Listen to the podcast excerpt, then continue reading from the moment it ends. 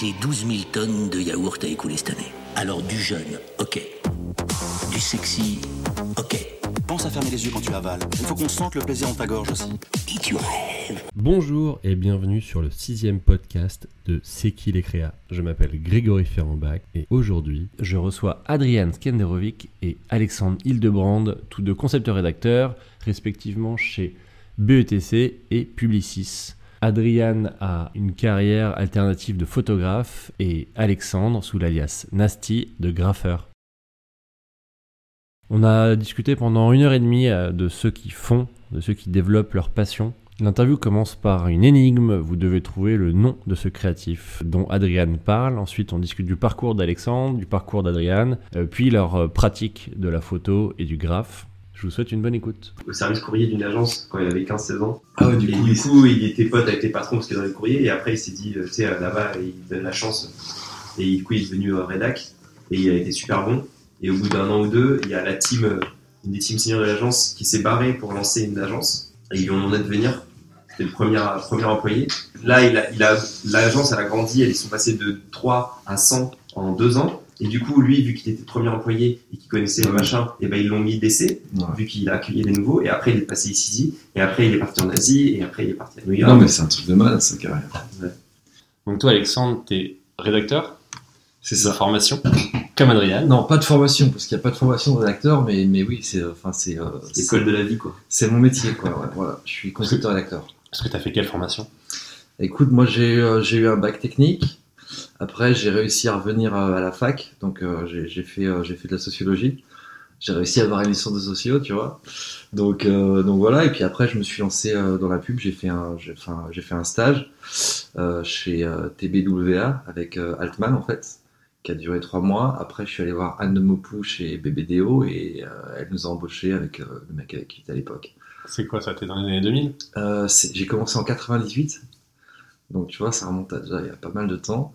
Et euh, ouais, ouais, voilà. Et en fait, à l'époque, euh, bah, c'était euh, c'était aussi dur qu'aujourd'hui parce que c'est vrai que j'entends vachement de jeunes qui disent oui, à l'époque c'était facile, mais c'est pas vrai parce que en 93 il y avait une espèce de grosse crise avec euh, la loi Sapin qui était passée, qui, qui séparait les, enfin, enfin, La transparence ouais, des voilà, un revenus, de euh. transparence sur les revenus des agences.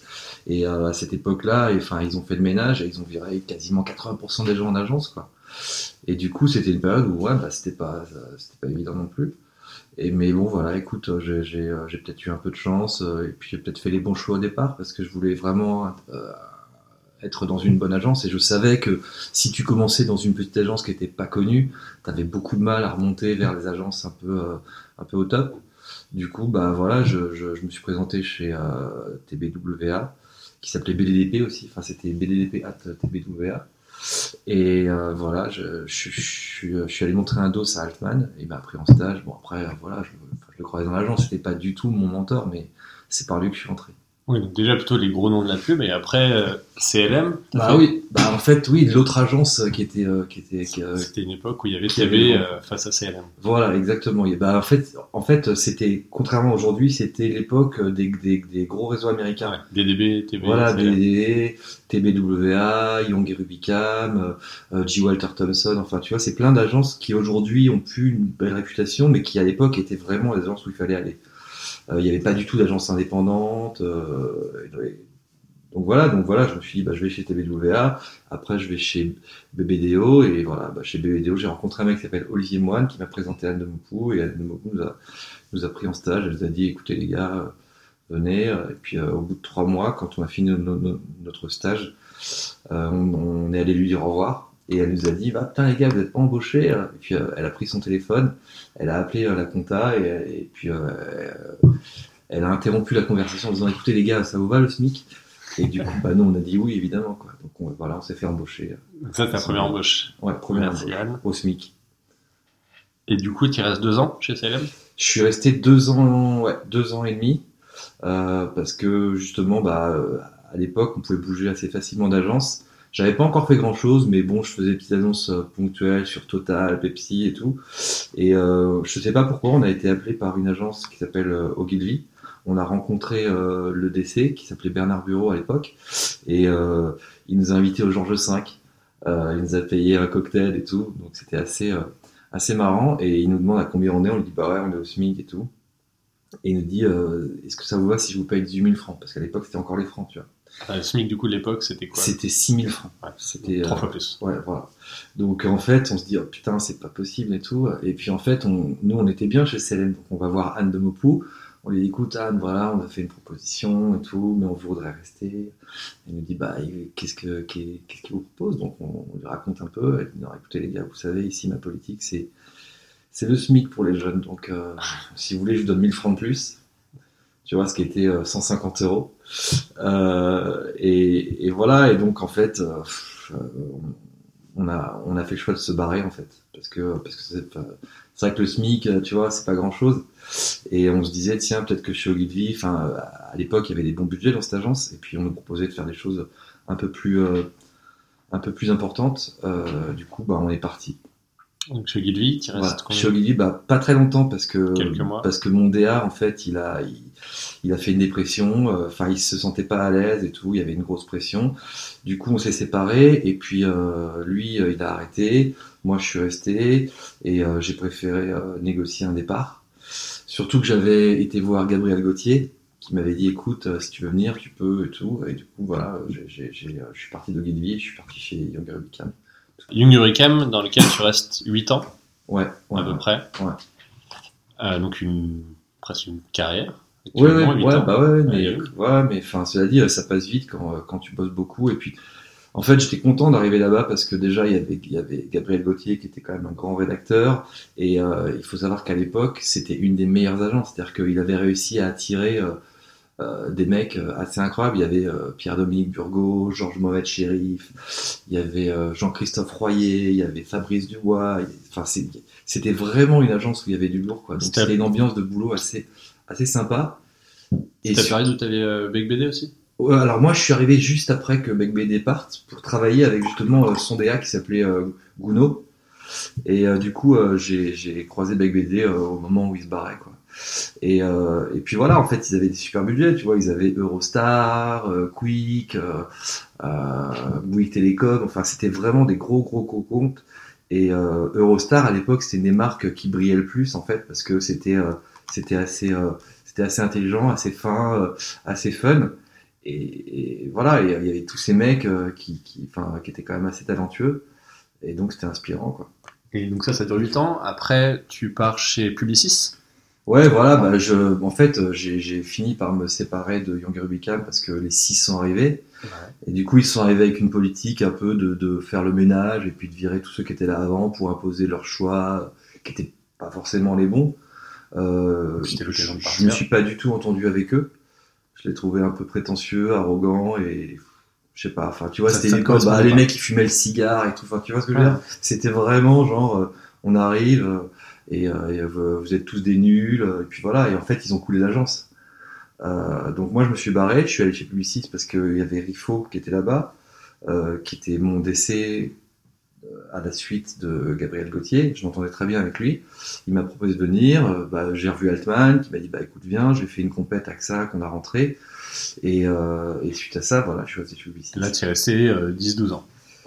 Bah ouais, j'y suis depuis euh, 2008. Voilà, tu vois, donc ça fait. voilà. Et, et dans, ce, dans ce parcours, quand est-ce qu'est né euh, Nasty du coup? Bah en fait Nasty ça, ça date d'il y, y a beaucoup plus longtemps en fait. Nasty c'est un c'est un nom que j'ai choisi quand j'avais euh, euh, 12 ans, tu vois. Donc euh, moi en fait je viens de la culture euh, graffiti, tu vois. Je suis, j'ai grandi dans les années 80 et en fait euh, le, le graffiti ça fait partie de ma vie depuis euh, enfin depuis beaucoup plus longtemps que la publicité. Donc en fait c'était deux c'était euh, enfin c'était ma passion, c'était ce que je faisais et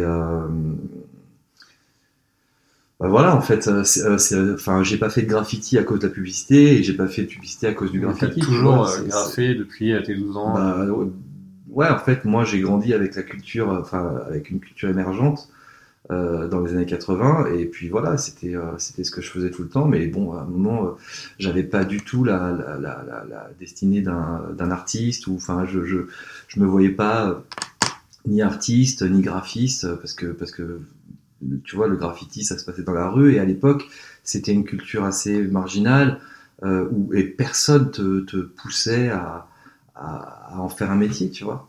Et euh, donc, euh, c'est bien après que les marques ont commencé à s'intéresser euh, au graffiti, à, la, à la culture de rue. Euh, mais voilà, donc en fait, bah, quand voilà, il fallait bien trouver un boulot. Donc, du, du coup, tu l'appliquais comment ça? Tu allais graffer ton nom, Nasty, dans la rue, euh, sur les murs euh, ouais, ouais, bah voilà. Enfin, moi, je peignais sur des trains. cette. Oui, c'était, enfin, c'était ma passion, c'était un peu une drogue, enfin, mais c'est, mais c'est quelque chose que tu vis, qui te marginalise et qui te, c'est, euh, beaucoup d'embrouilles pour pas grand chose à la base, mais euh, bon, c'est, voilà, c'est une passion, tu, tu, tu, tu la vis et puis euh, voilà. Tu rejoins cette culture un peu de, de graphe et de la rue et, d'intervenir euh, dans l'espace public? Pas exactement, mais c'est vrai que j'ai grandi. euh, moi, je suis de la génération euh, d'après Alex. Et C'est vrai qu'il y a un truc. euh, Et j'ai toujours été dans la street culture aussi, euh, d'une manière peut-être un peu différente, mais on peut- il y a un truc assez intéressant, c'est que quand j'étais jeune, j'étais abonné à Radical. Une des choses qui m'a fait découvrir le métier de créatif dans la pub et notamment concepteur-rédacteur, c'est une interview de, Nasty, donc d'Alex, qui parlait de, euh, qui était connu dans le milieu du graffiti, mais qui racontait du coup son vrai boulot dans la vraie vie. C'était, euh, je fais des pubs trop cool. euh, comme la pub Décathlon du mec à vélo qui roule dans les maïs et qui ressort des maïs. Et j'avais vu ça, je fais putain, mais ça, ça, ça défonce. Je me suis un peu identifié à lui à l'époque et ça m'a un peu, ça m'a un peu fait découvrir ce métier. Et après, je me suis renseigné. Et c'est là ensuite que, que, que je suis allé rencontrer, euh, j'étais jeune, hein, j'avais, j'avais 18 ans, quoi, j'étais, je venais d'avoir le bac. Assez tôt, j'ai, j'ai su ce que je voulais faire, du coup. Et c'est là que j'ai rencontré, je suis allé rencontrer euh, plein de créatifs euh, à l'époque, Mathieu Elkaïm, Olivier Clermont-Sully, euh, Patrice Dumas, qui m'ont un peu expliqué comment ça fonctionnait. Et euh, À 18 ans, ça. ouais, j'étais ouais, j'étais jeune et euh, du coup j'ai commencé à faire un dos même avant de faire des études dans la pub en fait. Euh, j'étais à la fac, je me faisais chier à la fac. Feuille de quoi? C'était une fac de communication. Et euh, du coup j'ai commencé un dos, j'ai même eu euh, et après j'ai fait un, un IUT de pub, donc un truc un peu plus dans la direction qui me permettait de de- d'être rédac. Et et même dans cette IUT là, on avait un stage à faire. Et, euh, et du coup, j'ai eu mon premier stage à la Young, là où était Alex euh, à l'époque. C'était mon premier stage. je sais pas si à l'époque on s'était. Peut-être, ouais. Je t'avais rencontré aussi euh, après, après avoir vu l'interview, mais. Donc, bref, assez tôt, j'ai, j'ai, su ce que je voulais faire. Et du coup, assez tôt, j'ai commencé un dos, euh, un faux dos, quoi, des fausses pubs. Et puis, euh, et puis j'ai fait des stages assez tôt. Et finalement, ma formation, bon, il y a eu l'UT qui était super, et qui était très globale sur la communication, le marketing et tout. Mais vraiment super intéressant. Et moi, en parallèle, je savais que je voulais être rédac. Du coup, j'étais un peu dans ce, dans cette, dans ce- j'essayais d'apprendre par moi-même, de me faire une culture publicitaire aussi, parce que finalement, c'est ça qui te forme vachement. Et surtout, j'ai fait des stages, du coup, à la Young et chez Publicis Conseil, alors que j'étais encore à l'UT. Et après, j'ai fait euh, un an et demi de stage, et je me suis fait embaucher euh, ensuite. Tu dois faire boucher où? Donc chez BETC après, ouais. T'as vu? Après un stage, de chez- après un stage, plusieurs stages, donc euh, chez V et chez BETC. Ouais, avec Teschner. Avec Teschner, ouais. Donc, chez V. Et t'avais quel âge euh, quand tu t'es embauché chez BTC J'avais 21 ans, je crois. Ah, c'était hyper tôt. Ouais, ouais 21 ans, 22 ans, un truc comme ça. Parce que toi, t'avais quel âge quand t'as commencé? Bah Je pareil, moi j'ai commencé à 22 ans aussi, tu vois, j'ai pas... euh, Enfin, de toute façon, je pense que ce métier, il faut le commencer très jeune, puisque la carrière, elle va très vite, et que je, je pense, moi, que c'est entre 25 et 30 ans que c'est tes meilleures années, parce que t'es pas marié, t'as pas d'enfant, t'as du temps, t'es mal payé, donc t'as rien à perdre. Euh, et, euh, et voilà, donc, enfin, moi, tous les mecs de ma génération, ouais, euh, on a commencé assez tôt, parce que de toute façon, comme il n'y a pas de formation pour faire ça, euh, tu passes pas ton temps à faire des études et c'est un peu dommage de, de, de, de faire 7 ans d'études alors que le mieux c'est plutôt de se lancer euh, et puis d'apprendre sur le tas. Et finalement, tu vois, la publicité, ça, enfin, je trouve que ça rejoint un peu l'univers euh, de la de la culture hip-hop, c'est-à-dire que je trouve que c'est un des rares milieux qui accepte tout, euh, tout le monde et où t'es pas jugé par rapport à ton niveau d'études, ta, ta classe sociale. Tu vois, là où souvent on se plaint, on dit oui, il y a de la discrimination, euh, quand on est noir, c'est difficile. Mais en vrai, moi, ce que j'ai vu dans la pub, en tout cas, c'est que certains décès, tu vois, des gens comme euh, Anne de Mopou, par exemple, tu vois, euh, c'est des gens qui ont embauché des gens comme ça sur un coup de tête, sur un feeling, et des gens qui ont qui, tu qui ont pas forcément fait d'études, mais qui ont au moins une personnalité, tu vois. Donc euh, aujourd'hui, ça se retrouve moins parce que le métier a vachement changé et tout, mais, mais euh, je sais qu'à mon époque, euh, moi, je venais d'un milieu qui n'était pas celui de mon DA, qui n'était pas celui de mes collègues et tout, et euh, il y avait une espèce de richesse comme ça qui était, qui était plutôt bien, où plein de gens étaient différents et tu te faisais embaucher par rapport justement à ton univers parce que en publicité souvent euh, les, les créatifs euh, bah, ils ont un univers tu vois t'as as, as un mec on sait que lui euh, il sait faire ça l'autre il sait faire ça tu vois Je pense que c'est encore plus le cas aujourd'hui en fait. hein. Parce que c'est vrai que t'as t'as totalement raison, en tant que créatif, euh, t'as pas besoin de faire d'études et c'est presque un cheminement que tu dois faire par toi-même. Et euh, si t'as fait une école de pub, tu peux aussi, euh, tu peux aussi un peu avoir la même, euh, la même manière, de, les mêmes mécaniques que tes copains qui sortent de la même promo et tout. Donc c'est bien d'avoir des personnalités, euh, d'un parcours différent pour nourrir l'agence de, ta, de, ta, de ton univers. Et je pense que c'est encore plus le cas aujourd'hui parce que en vrai aujourd'hui, si t'as bossé dans une, si t'as créé une app ou si t'es es un peu débrouillard, même euh, t'es t'es influent sur, euh, sur les réseaux sociaux parce que, parce que t'as compris comment ça fonctionnait. Je pense que pour une agence aujourd'hui, tu seras plus sexy qu'un mec qui a fait euh, une école de pub avec, euh, avec 5 ans après le bac. Donc je pense qu'encore aujourd'hui, notamment avec la nouvelle, la, transformation de notre métier dans le digital et tout ça, les agences cherchent de plus en plus des profils atypiques qui n'ont pas fait forcément des écoles de pub et qui ont fait des trucs bizarres, des, des, des, des expériences. C'était dans je sais plus quelle interview que écouté ça, mais un mec chez Drogafile, je crois, qui avait, euh, qui avait été embauché parce que pas parce qu'il avait un dos avec euh, des fausses annonces Manix et Ketchup Heinz comme, comme tous les dos de, de, tout le monde avec des fausses pubs, mais parce que le mec, bon, il avait fait des fausses pubs mais qui étaient euh, pas, pas terribles, mais il parle avec le, avec le, le DC et il lui dit, bah moi je fais des playlists, des playlists ultra chelous, tu vois. Et du coup, le, le, le, le DC, il il l'a embauché pas sur sa capacité à faire des fausses pubs publicitaires, quoi, mais sa capacité à, être, à avoir un hobby totalement bizarre, mais du coup ultra créatif, qui était de faire des playlists super chelous. Bon, je sais plus ce qu'elle faisait exactement, mais et le mec, il l'a embauché comme ça en disant, lui, il a un potentiel, il, est, il est bizarre, il est créatif, pas forcément dans notre branche, mais je pense qu'on peut, peut lui faire faire de la bonne pub du coup. Et puis euh, l'histoire, euh, maintenant le mec, je crois qu'il c'est un ECD chez Drogafile ou je sais pas quoi. Alors qu'à la base, le mec s'est fait embaucher juste parce que il avait une personnalité un peu cool et différente de, de tous les gens qui sortaient des Ouais. écoles. Donc, effectivement, t'as vachement ce truc de, de, de ressortir du lot et, de- et de trouver une manière différente de voir les choses qui est assez, euh, assez recherché dans les agences. euh. Ouais, mais il y a aussi plein de trucs. C'est vrai que la, la digitalisation, ça amène des nouveaux profils, mais je trouve aussi que des fois, les agences, elles font des, des, elles font des grosses erreurs euh, en embauchant un mec qui est euh, 100% digital et en lui confiant des projets de, de films, autre chose. Moi, je me suis retrouvé avec des DC qui avaient jamais fait un film de leur vie et qui, euh, et qui, euh, et qui étaient pas capables de juger un script parce qu'il faut se projeter et il faut en avoir fait des films.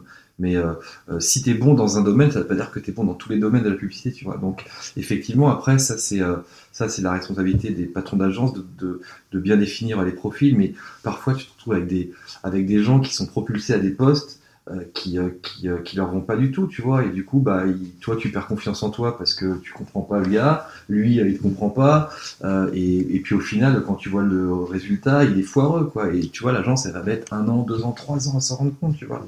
Donc je pense que ça va dans les deux sens, c'est-à-dire que ce- ce- c'est c'est- c'est- enfin, vraiment bien que que, que, que plein de profils puissent euh, apporter quelque chose à ce métier, mais il y a quand même des basiques à avoir. Et, et, et, euh, quand tu fais ce métier depuis un certain temps, euh, tu vois, enfin, tu t'en rends compte, quoi. Et là, tu vois, aujourd'hui, je vois plein d'articles aussi où justement euh, on revient à des choses un peu plus basiques, où, où on dit que finalement la data sans la créativité c'est rien, et que et que et que en fait tout le monde peut pas être patron, tout le monde peut pas avoir un avis parfait sur tout. Donc il faut faire attention. Mais ce qui est sûr, c'est qu'aujourd'hui, un, un, créatif de pub dont la seule passion c'est la pub et les seules références sont la pub, euh, il sera peut-être pas trop mauvais parce qu'il aura des, il aura des, des, bonnes références.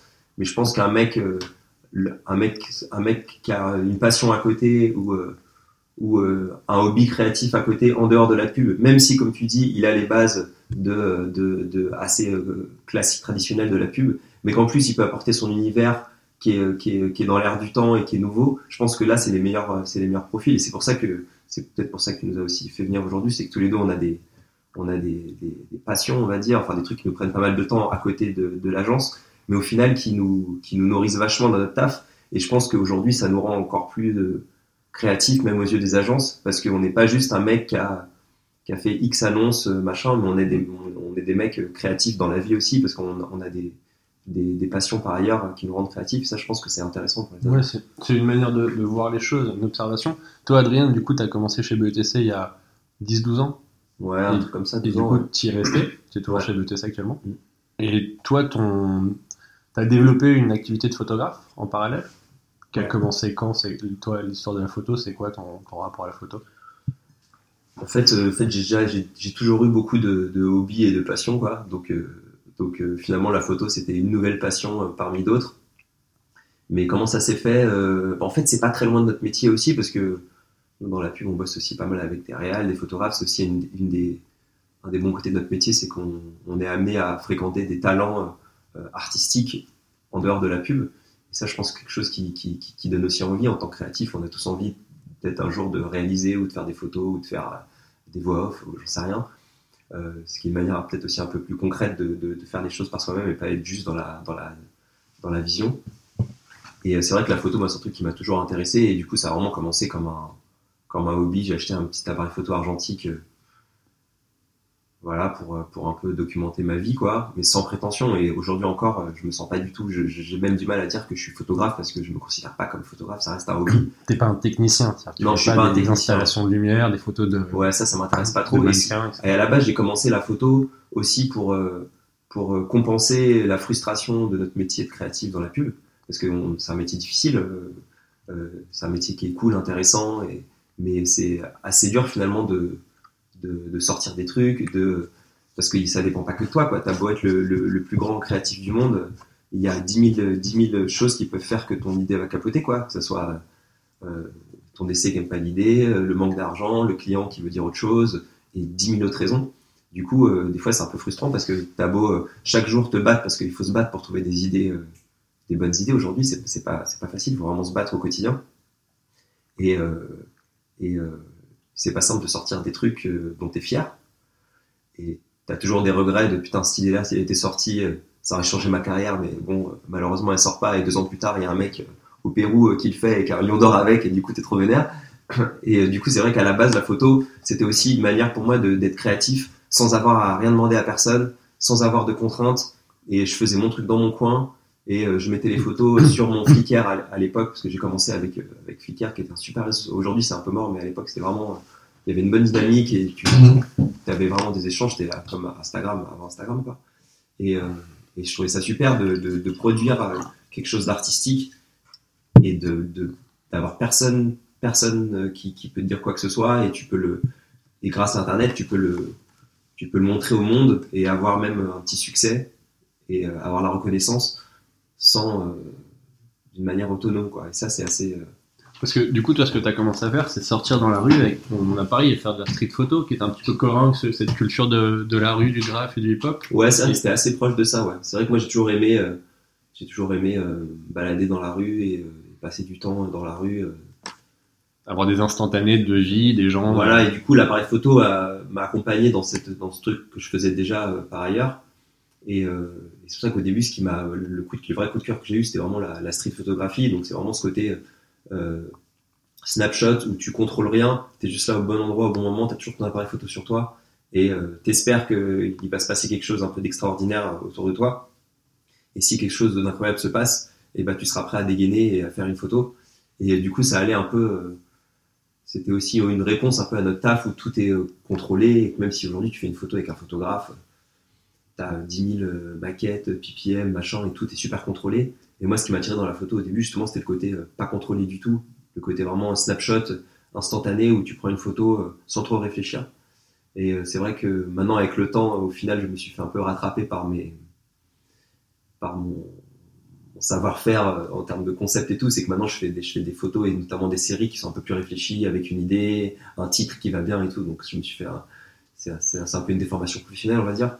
Mais euh, à la base, ce qui m'a attiré, c'est le côté, euh, le côté ultra spontané pour compenser euh, notre taf où tout est ultra contrôlé, ultra validé.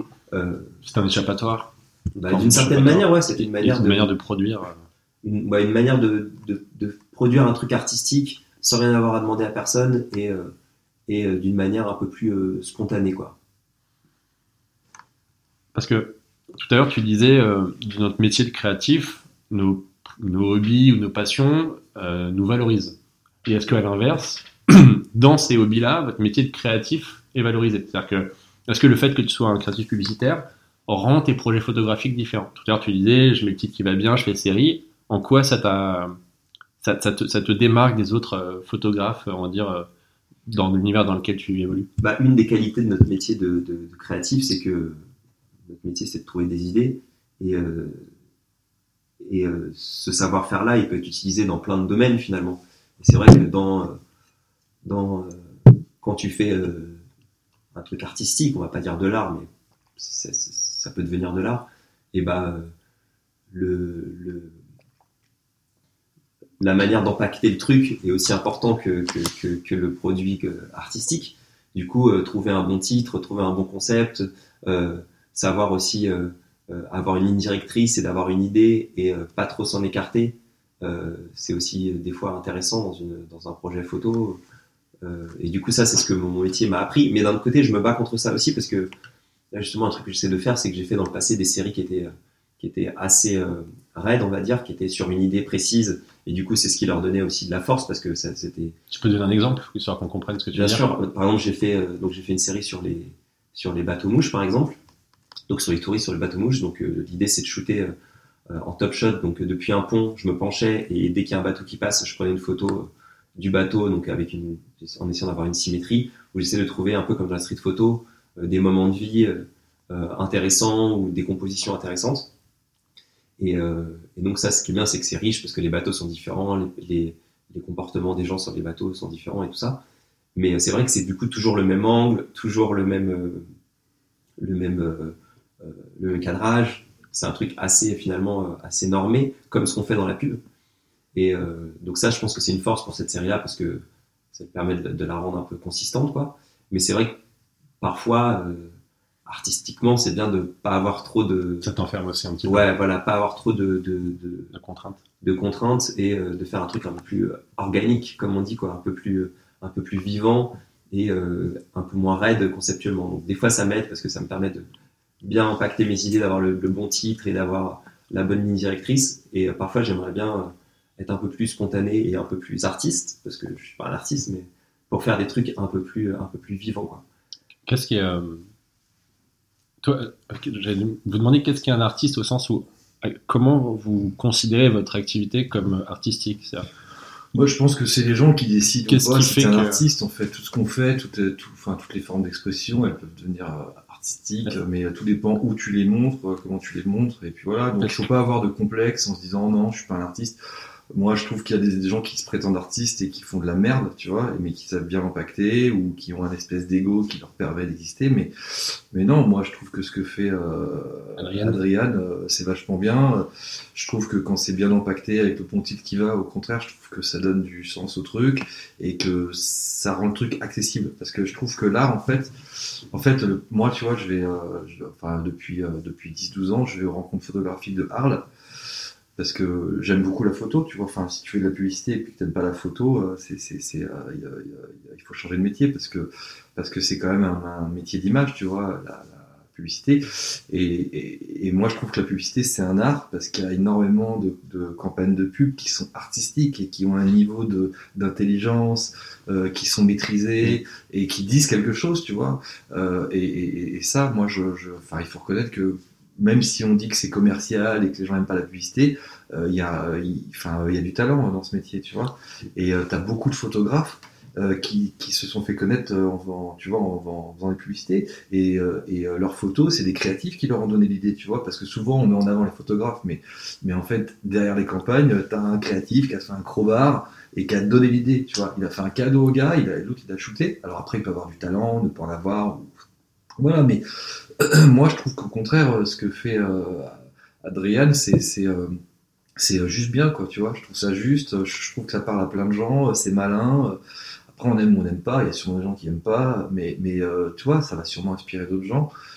Et, euh, et donc voilà, donc euh, l'art il est partout, tu vois, donc tout le monde veut être un artiste en fait. Et euh, surtout dans la publicité, tu vois, je vais te dire, euh, là, moi, tu vois, je fais ce métier depuis assez longtemps pour voir la publicité, t'as plein de gens qui se disent photographes, qui veulent écrire des bouquins, et ils crachent sur le métier, ils disent ouais putain la pub ça me fait chier parce que moi en fait euh, ce que j'aime c'est écrire, ce que j'aime c'est c'est euh, c'est peindre, ce que j'aime c'est faire de la photo et tout, mais les gars en fait ils, ils- tu- enfin, et, et- et tous- et tous les gens que j'ai entendu dire ouais je me casse de la pub parce que je vais faire mon art ou je vais écrire mon roman, ils sont vite revenus. Parce que euh, euh, parce que parce que c'est difficile en fait, tu vois. Mm. Et, euh, Oui, c'est vrai que la pub t'offre un confort euh, Ouais. financier. ouais. Tu fais un métier qui, est, qui, est, qui, est- qui reste créatif, mais qui te permet quand même de bien gagner ta vie. Donc c'est vrai qu'il faut pas cracher dans la soupe. Et, et, mais ce qui est aussi vrai, c'est qu'il faut être solide parce que si, si ce qui te, ton moteur, si c'est vraiment de faire des trucs ultra créatifs et, et bah, et bah c'est pas tout, c'est pas facile à chaque campagne quoi. On a, on a, euh, on a des contraintes. Des fois, il y a des clients qui sont un peu plus euh, dans le business que d'autres, euh, où la créativité est peut-être un peu moins primordiale. Et aujourd'hui, des, des mecs qui font de la pub créative, il n'y en a pas non, des places à prendre même dans le dans, l'industrie, il n'y en a pas 50 quoi. Donc euh, c'est t'as un peu intérêt à être le, à faire partie des- des élus, mais à, à toi de te battre pour ça, pour pour faire la publicité créative, parce que assez vite, si tu si si euh, si dans ta carrière tu es peut-être euh, un peu moins motivé ou un peu moins tu te bats un peu moins pour trouver les meilleures idées à chaque fois, et bah tu vas te retrouver avec des moins bons briefs dans des moins bonnes agences et là ça sera beaucoup plus difficile de t'épanouir créativement euh, si on te donne un brief un brief de merde la création elle sera toujours elle sera toujours plus difficile à atteindre quoi. Ouais, j'ai l'impression que les artistes, ce sont des gens qui offrent une vision, une manière de percevoir le monde, que ce soit par des séries photos, par du graphe, par des sculptures ou par euh, des campagnes de publicité, mais qui ont une manière de voir les choses. C'est ce qu'on disait au début un petit peu, j'ai l'impression, sur euh, les, jeunes qui ont des projets personnels et qui du coup sortent un petit peu du lot, parce qu'ils ont une manière de voir les choses un peu différente et donc on offre une nouveauté. Euh, moi j'ai l'impression que vous êtes tous les deux des artistes dans, votre, euh, dans vos projets. Euh, mais comment est-ce que ça se structure? Donc, Toi, euh, Nasty Alexandre, ton, travail, il a évolué du coup des, des, trains, des wagons et des murs vers des, choses plus euh, commerciales comme des partenariats avec des marques et des galeries, ce qui lui a donné plus de visibilité, plus de structure. Com- comment ça s'est passé dans le, dans le temps? Bah, en, en fait, moi, tout ce qui m'est arrivé, honnêtement, c'est une chance et c'est une récompense. C'est-à-dire que euh, j'ai- j'ai, euh, enfin, je me suis lancé dans une aventure qui était, euh, que- enfin, qui était pas très bien vue, tu vois. Euh, Qui est le graphe. Bah ouais, enfin, le graffiti, tu vois, euh, t'as des règles en fait à suivre.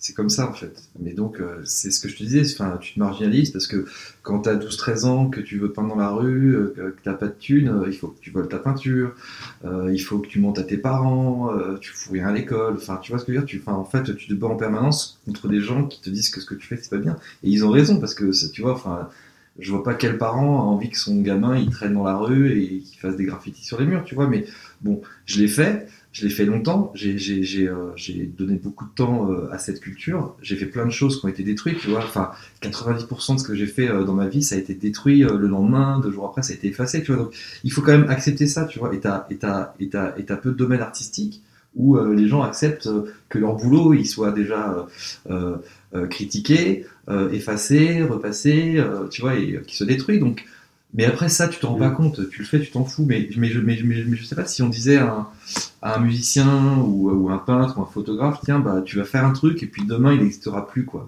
Il y a une euh, solution pour retrouver une forme de pérennité dans ce non, travail non, mais, mais, mais je pense que pff, euh, pff, moi, Ça fait partie Voilà, du- ça fait partie du jeu en fait, tu vois, et c'est ce qui te fait continuer. Ce qui donne- Et, et donc euh, tout ça, tu le fais euh, gratuitement à la base, tu vois. Tu, tu, et puis il y a, y, a, il y a très peu de gens qui vont faire ça gratuitement, tu vois, qui vont faire leur art gratuitement, parce que ils, tu vois, ils veulent, enfin, être reconnus. Enfin, et c'est ce qui se passe aujourd'hui, tu vois. Tout le monde veut être reconnu. Tout le monde veut être connu, tout le monde veut des followers. Mais moi, quand j'ai commencé, et puis peut-être qu'Adrien aussi, tu vois. Enfin, il, il pourra te le dire. Pour euh, pour être connu ou pour avoir euh, ce qu'on appelle euh, la fame, tu vois. Et ben, il, euh, eh ben, il fallait aller dans la rue, tu vois. Il fallait peindre dans la rue et pour que et, et pour que ton boulot ait une chance d'être vu, d'être diffusé et tout, et ben il fallait en faire. Alors qu'aujourd'hui, avec les réseaux sociaux, t'as des mecs qui deviennent connus du jour au lendemain, et tout ça c'est bâti sur euh, sur que dalle, tu vois. Donc euh, euh, voilà, donc moi, tu vois, enfin j'ai fait ça, c'était c'était ma passion. Après, j'ai dû travailler, donc j'ai j'ai- essayé de trouver un boulot qui me plaisait, tu vois, donc j'ai réussi à le faire. Et puis, bah, en fait, j'ai j'ai continué à peindre. Et puis euh, petit à petit, en fait, euh, les choses ont changé, tu vois, c'est c'est que la perception des choses, elle a changé. Euh, et euh, la street culture est, est devenue mainstream, comme on dit, tu vois, ça s'est banalisé. Mais, mais en fait, le truc qui a, qui a, qui a tout changé, c'est que je pense que c'est un truc euh, générationnel. C'est-à-dire que en fait, quand euh, dans les années 80, euh, euh, il y a, il y il y a plein d'adolescents qui ont grandi avec ce mouvement, qui ont vu l'éclosion du rap, du graffiti, de la danse et tout. Et puis ces gens-là, ils ont grandi, tu vois. Et aujourd'hui, c'est des gens qui, qui ont du pouvoir, qui ont de l'argent. Et donc, c'est eux aujourd'hui qui mettent en avant ces cultures avec lesquelles euh, ils ont Ils grandi. touchent, donc, en fait, c'est assez naturel finalement. Je- tu vois, je dirais pas qu'on est des génies et que finalement c'est un art qui a pas été reconnu, mais je, mais je pense qu'à, que, tu vois, enfin, c'est comme le rock, c'est pareil. Au début, c'était marginal, et puis avec le temps, ça s'est banalisé, et puis ça a été mis en avant par ceux qui aimaient ça quand ils étaient jeunes, tu vois. Et en fait, t'as toujours un espèce de, je, je pense que ça, et puis aujourd'hui, les gens, toi par exemple, ou euh, Adrien ou moi, on n'a pas envie d'accrocher les tableaux euh, que on voyait chez nos parents ou ailleurs, tu vois. Et, euh, et donc voilà. Donc, il y a une demande qui s'est naturellement, créée ouais, aussi Il y a, il y a une un demande qui s'est créée euh, naturellement parce que les gens ont besoin de repères et qui mettent en avant euh, ce qu'ils aiment et ce qui les ont fait vibrer quand ils étaient quand ils étaient plus jeunes. Donc et euh, je dis ça parce que justement pour, pour, pour, pour- parce que je suis pas du genre à tu vois à me vanter à dire ouais ce qu'on fait c'est génial. Je peux comprendre qu'à une époque ça plaisait pas, que c'était de l'appropriation des, des espaces publics euh, qui était qui était euh, qui était euh, qui était pas autorisé et qui pouvait gêner mais mais finalement tu te dis tu vois enfin les gens disent qu'ils aiment pas le graffiti mais l'architecture aussi c'est une forme de pollution tu vois des fois on va monter un immeuble euh, qui va pas plaire aux gens qui est pas La beau qui- tu vois même la pub non mais tu vois Une la mauvaise pub, tu 4 vois. par 3 que tu te prends Mais dans la ouais. gueule tous les matins. non, non, mais, mais non, mais, mais non, mais même une bonne, tu vois, je comprends que les gens ils n'aiment pas la publicité. Moi, j'ai jamais euh, essayé de dire aux gens, ouais, c'est bien. Mais, mais, mais, il y a, mais en fait, il y a plein de choses qui sont imposées. Donc, le graffiti, ça peut être une, une forme de pollution visuelle, j'ai aucun souci avec ça. Mais mais mais il y a tellement d'autres trucs qu'on pourrait critiquer. Et euh, à commencer par la publicité. Je pense qu'il y a plus de gens qui détestent la pub que des gens qui détestent le graffiti.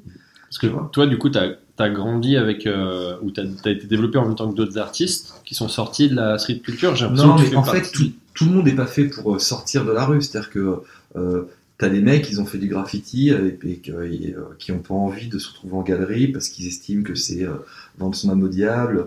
Mais après, c'est les mêmes euh, qui retournent leur veste et euh, qui, euh, tu vois, qui ont laissé passer le train et qui disent ah putain, pourquoi lui et pas moi, tu vois.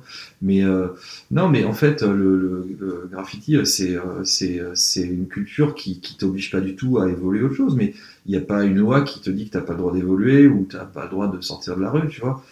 Et, et après, le, J'ai l'impression que tu, tu vas me contredire si je dis une connerie, mais que finalement ton savoir-faire publicitaire, ce que tu as appris par ton métier, t'a peut-être aidé à un moment donné dans, ton, dans ta passion et dans, dans, la, dans ton art du graffiti. Notamment, moi je trouve un truc que je trouve assez intéressant dans ton travail euh, en galerie, c'est euh, notamment tout- toute la- ta créativité, au niveau des supports et euh, ce que tu as fait avec les carreaux métro, ce que tu as fait avec les, les, Oui, mais les- c'est les petites bombes, toi, ouais. tout ça, il y a, y, a un- il y a un concept derrière assez. euh, non mais ouais, on sent, on sent qu'il y a un truc de, de, de concepteur. Ouais. Tu te dis, voilà, euh, le, le graffiti, c'est fait pour être dans le métro, c'est fait pour être dans la rue. Euh, moi, je vais, être, je vais être en galerie. Plutôt que de mettre une, faire, mettre une toile comme tout le monde, et ben, je vais prendre un morceau de métro. Du coup, je vais faire des petits montages avec des carreaux de métro. Et c'est ça qui va être exposé en galerie. Ça, c'est un concept, ça pourrait être une, une OP. euh, et Oui, du coup, ça, je pense que ça, non, non, mais ça t'aide à mettre en valeur ton exactement travail. ça. Et, et ce et ce que j'ai toujours essayé de faire, c'était que mon boulot, en fait, euh, quand, enfin, quand on m'a demandé de sortir de la rue, j'avais envie que mon boulot ait du sens et que ce soit pas gratuit. Parce que à l'époque où euh, les galeries ont commencé à s'intéresser à nous et nous dire ouais les gars, euh, euh, bah nous on est intéressés, il faut que votre boulot il soit préservé, donc venez en galerie et tout.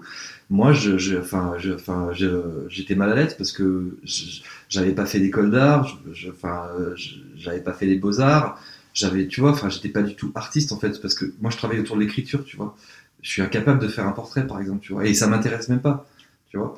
Mais euh, mais ouais en fait quand on m'a dit ouais bah il faut que tu fasses quelque chose peut-être que ça peut marcher à l'extérieur et je me suis dit putain merde une toile et tout t'as tous mes potes de la rue qui vont me dire ouais tu baisses ton froc t'as les gens des institutions qui vont dire ouais les gars en fait le graffiti ça appartient à la rue. Euh, donc c'était difficile de tu vois enfin de se situer. Et du coup, je, je, je, je me suis retrouvé euh, un jour dans le métro et je regarde une plaque de métro et je me dis, mais c'est carré, ça ressemble à une toile. Et donc, j'ai commencé à les prendre et je me suis dit, tiens, bah, je vais faire un pied de nez à tous ceux qui me critiquent et à tous ceux qui disent que le graffiti sur toile, c'est pas du graffiti. Et donc, j'ai commencé à prendre des plaques de métro et puis j'ai peint dessus et puis ça a marché en fait parce que ça avait du sens, ça me permettait de garder un pied dans la rue et puis d'avoir un, tu vois, voilà, un petit clin d'œil et puis d'être euh, créatif, tu vois, comme dans la publicité. Donc c'est vraiment une idée publicitaire de, de tu vois, c'est l'art du détournement en fait. Et euh, et, et, euh, voilà, du coup, tout a commencé comme ça, et c'est comme ça que je me suis de- distingué, parce qu'en fait, à l'époque, tu vois, ça, ça doit remonter au milieu des années 90. Euh, Il y avait déjà des mecs qui étaient en place. T'avais des Américains qui étaient venus à Paris, t'avais John Wall, tu vois, euh, que je connaissais déjà, que t'avais, t'avais déjà des, des, des pointures qui étaient reconnues, tu vois, et je me dis, mais qu'est-ce que je vais faire par rapport à eux? Les mecs, euh, ils déchirent sur toile, ils sont connus et tout. Euh, moi, euh, tu vois, je suis, je suis en fait, je suis rien, tu vois, dans une galerie, tu vois. Et donc, voilà comment tout a commencé. Et, ensuite, j'ai voulu pousser le truc plus loin. Et là, j'ai commencé à, prendre la céramique du métro, à faire des morceaux de mur. Après, j'ai, en fait, à chaque fois, j'essaie d'avoir un support qui, qui, qui, qui sort de l'ordinaire. Et justement, c'est, enfin, c'est, très simple à comprendre. C'est, juste pour que ça ait du sens, parce que ce que je veux défendre, c'est le, c'est la culture du graffiti et, et euh, l'idée de d'évoluer, de faire de l'abstrait pour, euh, pour justement comme les artistes, à essayer de faire passer un message à travers un- une couleur, un splash. Tout ça, ça je trouve que c'est du bullshit en fait. Mais mais par rapport à moi, je comprends que d'autres veuillent le faire. Mais moi, j'ai toujours envie de, justement de, de, de, bah, de défendre euh, le graffiti parce que justement, euh, quand tu es en galerie, tu vois, ça, ça, ça te permet de toucher un public qui est différent et de lui faire peut-être changer de regard sur euh, ce qu'il voit dans la rue. Parce que, tu vois, en fait, les tags dans la rue, c'est juste l'arbre qui cache la forêt. Derrière tout ça, enfin, c'est de l'écriture. Alors, évidemment, tu as beaucoup de déchets, mais tu as quand même des gens qui, qui, qui ont du talent et qui font des choses vachement bien, quoi. Et surtout, le, le, le graffiti, c'est quand même un truc d'initié aussi. Et, euh, et même un tag tout pourri dans la rue, enfin, ce que tout le monde va percevoir comme un tag tout pourri dans la rue, ce que le grand public va percevoir comme un, juste de la dégradation, en fait, finalement, c'est une forme d'a- artistique qui est, euh, qui est, euh, qui est, peu, qui est peu accessible Ouais. mais qui est, euh, si tu sais le décoder et si tu t'intéresses à ça, c'est beaucoup plus intéressant que euh, un visage en 3D euh, super coloré et mignon euh, que tu peux voir sur un mur légal. Au final, un mec qui va faire un truc illégal, un petit tag illégal au marqueur sur une porte, euh, moi je trouve ça plus intéressant que qu'un mec qui va qui va faire un truc euh, ultra réaliste coloré euh, dans la rue. Et c'est vrai que pour le grand public, ce sera le truc coloré euh, mignon qui, qui, qui aura plus de valeur. Mais, euh, mais finalement, le graffiti, c'est ça qui aussi qui est intéressant, c'est que c'est que c'est vraiment un truc d'initié et que les que les, les trucs les plus respectés dans le mouvement sont pas forcément les trucs que, que le grand public euh, apprécie en fait. Et euh, effectivement, en fait, le graffiti, c'est une culture d'initié bah, qui, est, est imposée aux autres. Mais euh, voilà, je pense qu'avec le temps, tu vois, on, tu, verra. Et c'est ce qui se fait aujourd'hui, tu vois. Parce que tu parlais tout à l'heure du côté un peu légal, euh, ou du moins de détérioration des espaces publics. Est-ce que toi, Adrien, dans ton travail photographique, tu te poses ou tu as rencontré ce problème de photographier des gens et du coup de devoir avoir un droit à l'image, de pas pouvoir exploiter ces images Est-ce que tu as une volonté de faire des expositions et que du coup tu peux pas parce que c'est des personnes ou au final c'est dans un- une scène de vie et ça passe? En fait, j'en suis, je me suis, pas été vraiment confronté à ça pour l'instant parce que j'ai pas fait de, j'ai pas fait de- j'ai pas imprimé mes photos dans des galeries importantes ou dans des livres importants. Donc euh, finalement, j'ai pas eu trop ce problème-là. Mais euh, mais en vrai, je m'en fous un peu pour l'instant parce que j'ai pas envie de me freiner euh, dans ma pratique, quoi. Et euh, ce qui est intéressant, moi, ce qui m'intéresse dans la photo, c'est le le côté candide, quoi. C'est de prendre des photos euh, des gens sans qu'ils le sachent. Parce que c'est là que tu peux capter une réalité et tu peux capter un vrai moment de vie. Et pour faire ça, si tu demandes l'autorisation aux gens, et ben ça marche plus. Donc, donc, donc moi, je veux garder cette spontanéité là et le côté légal. J'essaye de pas trop, euh, de pas trop y penser. Et euh, mais oui, à terme, euh, si je dois faire un bouquin avec mes photos, euh, peut-être que certaines facettes de mon Certains travail avec ça, des, des, des gens, des inconnus dans la rue, peut-être que je vais faire attention. euh, après, il y a, il y a- une loi, je la connais pas en détail, mais il y a un truc de, ça dépend si personne sont reconnaissables, ça dépend combien il y a de personnes sur la photo et tout. Donc euh, ça, il va falloir naviguer un peu euh, avec ça dans le futur si ça doit se concrétiser. Mais pour l'instant, je m'en fous un peu. C'est comme quand tu as un brief, euh, la contrainte légale, euh, t'as pas, trop au envie, pas trop envie d'y penser parce que sinon ça va te freiner dans ta créativité. Et euh, là, pour l'instant, euh, je m'en fous. Il y a vraiment peu de chances que que je prenne une photo de quelqu'un et que cette personne-là euh, euh, me fasse un procès, sachant que ma démarche elle est aussi positive et que j'ai jamais pris en photo des gens dans des mauvaises postures ou euh, j'ai mis, j'ai toujours j'essaie de faire des photos qui mettent en valeur les gens ou qui montrent un moment de vie euh, tel qu'il est et, euh, et jamais je prendrai en photo un clochard dans la rue ou, ou quelqu'un qui est mal. Dans, enfin, donc euh, à partir de là. Sauf si c'est une bonne idée. Ouais, mais même ça, non, non, parce que, enfin, je pense que ce qui, ce qui fait, ce qui fait une bonne photo, c'est justement, euh, c'est justement euh, l'approche et qui, qui, qui, qui est positive et, euh, et l'idée, c'est pas du tout de, de, de me moquer de certaines personnes dans la rue ou quoi. Donc à partir de, de ça, je me dis que ma démarche elle est assez positive pour que j'ai pas de problème et que même si demain quelqu'un se voit dans une de mes photos euh, que j'ai pris dans la rue, euh, euh, il, trouve il trouve ça euh, Il va pas se sentir plutôt cool et il va pas sortir dévalorisé. Du coup, je pense pas que j'aurai de problème, mais c'est peut-être naïf de ma part, je sais pas, mais mais pour l'instant, je me je pense même pas à ça pour être honnête. Tu vois. C'est- c'est- Attends. Parce que du coup, tu disais, je suis pas encore là, parce que le... tu as fait plusieurs séries de photos. Tu as Ouais. fait des photos sur les. Donc, tu disais sur les péniches, tu as fait sur les paniers de basket, on a fait sur euh, les, euh, les travaux dans la ville, qui s'appelle City Vein. Euh, Qu'est-ce qui euh, qu'est-ce qui t'empêche de, passer cette étape et d'aller exposer ces photos? Ah, ce qui m'empêche, c'est que rien ne m'empêche, c'est juste que j'attends les opportunités. J'essaie de passer plus de temps à faire, à produire des photos plutôt qu'à aller gratter, aller gratter les galeries pour essayer d'avoir une expo, tu vois. Enfin, après peut-être que mon travail le mérite pas encore, tu vois, je sais pas. En tout cas, euh, non, non, mais rien ne m'empêche. Si demain on me propose une expo, euh, je la ferai avec plaisir et, euh, et voilà. Mais là, là, ma démarche, c'est plutôt de concrétiser toujours dans cette dans cette démarche un peu indépendante. Euh, j'ai l'impression que la concrétisation de mes, de, mes, de mes séries de photos, c'est plutôt dans des livres en fait que dans des expos. D'avoir une trace papier Voilà, d'avoir une trace papier. Et ce qui m'intéresse vachement, c'est euh, en ce moment, c'est euh, l'auto-édition et le fait, pareil, de, de publier ton bouquin tout seul, de faire tout tout seul et de tout seul aujourd'hui euh, avec le numérique et tout, c'est euh, totalement accessible. Et euh, et il y a même un marché pour ça dans les livres, de- de- de- des, petits, des petits îles ou des livres d'art, mais assez personnels, en série limitée, qui vont peut-être être vendus à 100 exemplaires. Ça, c'est un truc qui m'intéresse vachement parce que parce que ça permet de contrôler un peu ce que je fais. Et pareil, je demande rien à personne.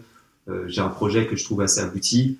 Ça va être super cool de, de, de donner de la valeur aux photos en trouvant le bon format, euh, c'est quoi la couve, le bon papier, et d'utiliser le, le, support de l'édition pour, pour mettre en valeur mes photos et pour, euh, pour pousser mon concept. Parce que finalement, euh, quand j'ai, par exemple, tu parlais des City Veins, j'ai fait une série de photos sur les, tu- les tuyaux électriques dans la rue, les tuyaux rouges là qui, qui dépassent un peu parfois dans la rue. Donc c'est un sujet qui est pas ultra intéressant, je pense, de base. Euh, et même moi, quand j'ai fait les premières photos, euh, je trouvais ça juste rigolo d'avoir un truc rouge un peu graphique dans la ville. Mais euh, mais après, euh, une fois que j'ai collecté des centaines de photos au bout de quelques années, j'ai fait un montage où les photos se connectaient entre elles. Et du coup, là, ça commençait à devenir un peu plus intéressant. J'ai trouvé un titre qui avait du sens, c'était City Veins, parce que finalement, l'électricité, c'est un peu, euh, un peu ce qui nous permet de vivre euh, tous notre quotidien. Donc, c'est un peu les, les- les veines de la vie, d'une certaine manière. Et, euh, et du coup, le bouquin que j'ai fait, euh, bah, c'est un bouquin qui montre, donc, c'est un montage de ces différentes photos qui sont reliées entre elles. Donc, des photos que j'ai fait aux quatre coins de, Paris, euh, finalement, elles sont, elles sont connectées entre elles. Et, et le, bouquin en lui-même, la couve, c'est, il y a une matière un peu gaufrée comme, comme les tuyaux. Enfin, j'essaie à chaque fois de trouver un petit, un petit, des, petites idées, et ça, c'est assez, c'est assez cohérent par rapport à la taf, d'avoir une idée et de la pousser jusqu'au bout. Et pour moi, la concrétisation de mon travail photo, c'est plutôt, c'est plutôt ça, c'est plutôt euh, concrétiser mes séries dans des petits bouquins que je vais faire moi-même, avec des bonnes petites idées qui vont mettre en valeur les photos, et, euh, et après d'essayer de, de, de, de, le vendre par moi-même en m'approchant de galeries, euh, de galeries, de librairies un peu cool. C'est souvent comme ça que tu enfin, que y arrives, tu sais. euh, je pense qu'il faut être honnête et je pense que, en fait, l'art, si, si, si, euh, si t'es honnête euh, et si t'es euh, et euh, si tu vas jusqu'au bout de tes idées, euh, en fait, euh, ça finit par payer. Tu vois, là, il parle de faire un objet, je trouve ça vachement bien aussi, tu vois. Moi, c'est pareil, tu vois, dans mon boulot, j'essaie toujours d'avoir quelque chose de plus, tu vois, qu'une image figée. Là, tu vois, quand il parle d'une couverture euh, gaufrée avec des techniques spécifiques, je, je trouve ça génial, quoi, de se dire qu'à partir de, de, de, de, de pas grand chose, bah, tu, tu, tu, euh, tu, tu réussis à en faire plus qu'une image, tu vois. Enfin, ça devient euh, un objet et c'est l'objet que les gens euh, vont vouloir s'arracher à un moment parce que justement, il y a ces détails et ça, ça rejoint un peu la pub. Si tu demandes à n'importe quel créatif, il y a toujours un petit détail dans une pub que tu as envie de faire et, qui, qui tu, enfin, il y aura toujours un truc, tu vois, qui ressort, tu vois, c'est comme un réal, tu vois, tu as plein de réals. Quand tu as un grand film de pub, et ben souvent, euh, plus tu le regardes et plus tu vois les petits détails que euh, il a voulu mettre, tu vois. Et c'est ça qui fait la différence et c'est ça qui donne de la valeur euh, à tes trucs, en fait. Tout à l'heure, tu disais que, tu, que le fait de graffer dans la rue, ça sous-entend d'être effacé, détruit, etc. Tu prenais des photos de ce que tu faisais? T'as une trace papier? Bah oui, j'ai- une partie des choses que j'ai faites, mais je- encore une fois, je vais, je vais, enfin, ça va faire bizarre aux jeunes qui nous écoutent, mais à l'époque, honnêtement, on n'avait pas d'appareil photo. C'est-à-dire que ça existait, mais ça coûtait cher. Il y avait des appareils jetables, tu vois, mais Il n'y a pas de téléphone, il n'y a pas de numérique. t'as pas le téléphone, t'as pas Internet. Enfin, euh, même pour se donner rendez-vous la nuit, on devait acheter des télécartes et puis se téléphoner à partir de cabines téléphoniques. Et c'est vrai qu'il y avait un côté vraiment. euh, euh, euh, en fait, on, en fait, on, on prévoyait rien parce que parce que c'était pas prévu le truc, tu vois. Tu pouvais pas dire tiens, il me faut un super appareil photo pour mon truc. Tu vois, tout ça, ça reste un peu dans nos têtes et euh, Et ça, c'est ça qui était bien, c'est que euh, je pense que c'est un truc important euh, créativement, quoi qu'on fasse comme, euh, comme, euh, comme projet créatif en parallèle à l'agence, c'est qu'il faut essayer de garder cette naïveté-là. quoi. Et que je pense que si tu fais un truc artistique et que trop tôt, tu penses à l'image que ça renvoie et que tu fais le compte Instagram pour voir ton Ouais. travail et tout, je pense que tu vas vite, tu vas vite euh, altérer ton travail.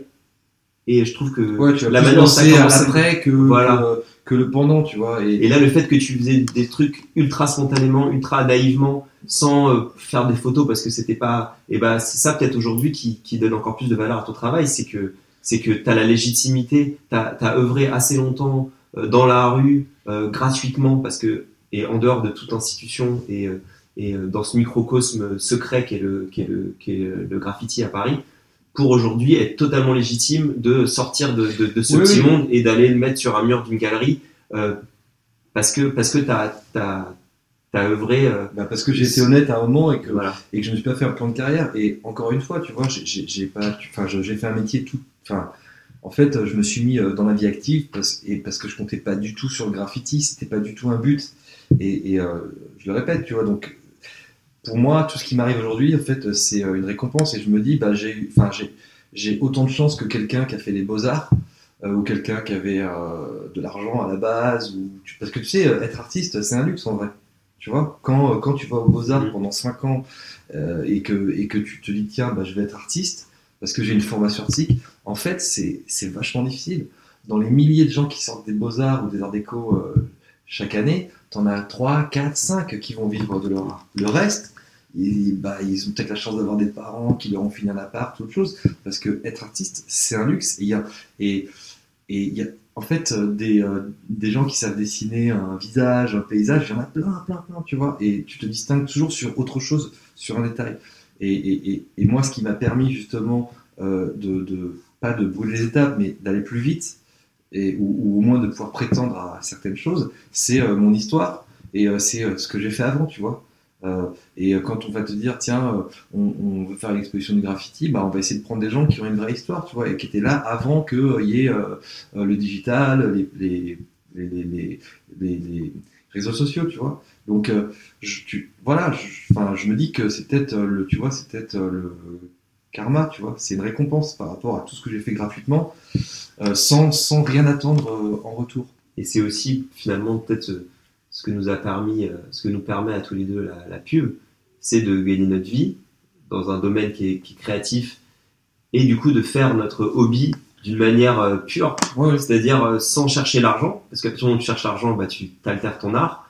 Et euh, au final, c'est peut-être ça qui va nous permettre de, de d'évoluer plus tard et peut-être un jour de quitter la pub euh, et de faire enfin moi, je sais Oui. pas peut-être si c'est toi si c'est un truc que tu envisages moi c'est pas du tout un truc que j'envisage mais mais euh, Moi, c'est de quoi, de prendre, euh, quitter la pub, de quitter de notre prendre à temps boulot, plein votre hobby voilà, de prendre ton hobby à temps plein quoi. Je sais pas si c'est moi, c'est- moi je pense pas que ça soit une possibilité dans mon cas parce que je pense pas que faire de la photo euh, qui peut se vendre, tu vois, je suis pas un photographe de portrait ou du coup demain je pourrais faire des campagnes de pub ou euh, Oui, mais Ou tu de peux la devenir mode. photographe comme. euh, oui, mais il faudra Comment il s'appelle celui qui a fait les maisons, Mais, euh, bon, qui un ancien publicitaire Euh, Les maisons en 3D enfin, les en- maisons ouais. qui volent, ouais, je- Tu vois, lui, il a, enfin, en fait, euh, t'as plein de Oui, créatifs. mais est-ce que lui, par exemple, je, je, le connais pas, mais euh, il est représenté en galerie, il fait des, il fait des. Ça, Ouais, ça- mais il a ça y est, commencé super comme bien, toi, mais Est-ce que le mec il gagne sa vie Est-ce que est-ce que c'est, tu vois, est-ce que ça se trouve son quotidien, c'est la, c'est, c'est la galère quand même, et ça se trouve il bosse encore en, en agence. En Non, mais il est photographe de, de publicité et puis il fait ses séries. En fait, euh, moi, tu vois, aujourd'hui, euh, quand je travaille avec des marques et que, et que, et que je suis bien payé pour le faire, En bah, tant que nasty. en tant que, ouais, en, en- en tant que graffiti artiste, ça me permet de développer des projets personnels parce que tout l'argent que je gagne, bah, ça me permet d'investir. Parce qu'en fait, ça coûte cher de, de, de produire une œuvre. Comme une photo, ça coûte cher. Tirage photo, ça coûte cher, il faut faire des essais, euh, il faut que tu te déplaces, il y a du transport, parfois tu prends des assistants, tu vois, et il faut les payer tous ces gens-là. Toi, vois. tu t'es pas posé la question de faire ça à temps plein euh, Mais moi, ça fait très longtemps que j'aurais pu arrêter la publicité, tu vois, parce que j'ai la chance d'avoir justement euh, un travail reconnaissable sorti et très tôt de la rue et puis d'avoir euh, euh, pu euh, euh, euh, monnayer mon art, tu vois, parce que ça marche plutôt bien et je suis vraiment content, tu vois. Mais comme ça a toujours été une passion je- et, et que et, et, et qu'on m'a tellement dit que je serais pas un artiste, et ben c'est rentré en moi et je me suis dit bah voilà, je suis pas un artiste, c'est pas grave. Donc je trouve un autre métier. Déjà, je, je trouve que j'ai un métier euh, assez intéressant. Euh, je- euh, Enfin, je suis quand même bien payé. Donc, j'ai pas de raison, tu vois. Jusqu'ici, tout va bien, tu vois. Donc, j'ai quand même réussi à faire quelques trucs sympas dans la publicité. Euh, euh, Aujourd'hui, tu vois, enfin, c'est vrai que je me focalise vachement plus euh, sur l'art parce que j'ai plus d'opportunités, parce que c'est des projets plus intéressants, plus libres, tu vois, et c'est des contraintes que j'ai euh, que j'ai pas comme dans la publicité. Mais mais là, non, je me dis pas, tiens, voilà, ça marche pour moi aujourd'hui, donc je quitte la publicité parce que j'aime bien la publicité, encore une fois. Tu Mais vois. en fait, le plus Si je bossais pense- au McDo, j'aurais arrêté plus longtemps, tu vois. Si je faisais un métier de merde, genre, je sais pas, enfin, je veux pas être, je- enfin, tu vois, je veux pas critiquer, mais si j'étais euh, comptable ou, ou, je- enfin, tu vois, Un métier dans lequel tu t'exprimes pas voilà. déjà. Ça ben, permet évidemment, facilement. et je euh, pourrais le faire, mais, mais, je, mais tu vois, je me dis que euh, la, la pub et les gens de la pub, c'est encore des gens qui m'intéressent. Euh, donc, euh, j'ai encore envie, tu vois. Et je pense que le pro- ce qui est difficile, c'est le temps ensuite. Oui. C'est que on a des métiers dans la publicité où on travaille euh, beaucoup et euh, les, les journées sont longues. Et puis euh, quand tu dois trouver une, une idée qui tue, euh, parce qu'on a aussi une exigence créative et qu'on veut, on veut faire des trucs euh, cool pour notre dos, et pour, euh, pour gagner des prix et pour faire briller l'agence et, faire briller la marque et tout ça, euh, il faut se battre et euh, tu trouves pas l'idée en, en deux jours. Peut-être que des fois c'est deux semaines où tu vas penser qu'à ça et quand tu rentres le soir chez toi, et ben en vrai il faudrait que tu continues à, à penser à, à ton brief que tu as eu deux jours plus tôt et comment tu vas le craquer. Et c'est vrai que du coup c'est aussi difficile en plus de ça de, de réfléchir à ton projet artistique et d'avoir le temps parce que faire faire un- quelque chose d'artistique ça demande du temps, de la réflexion.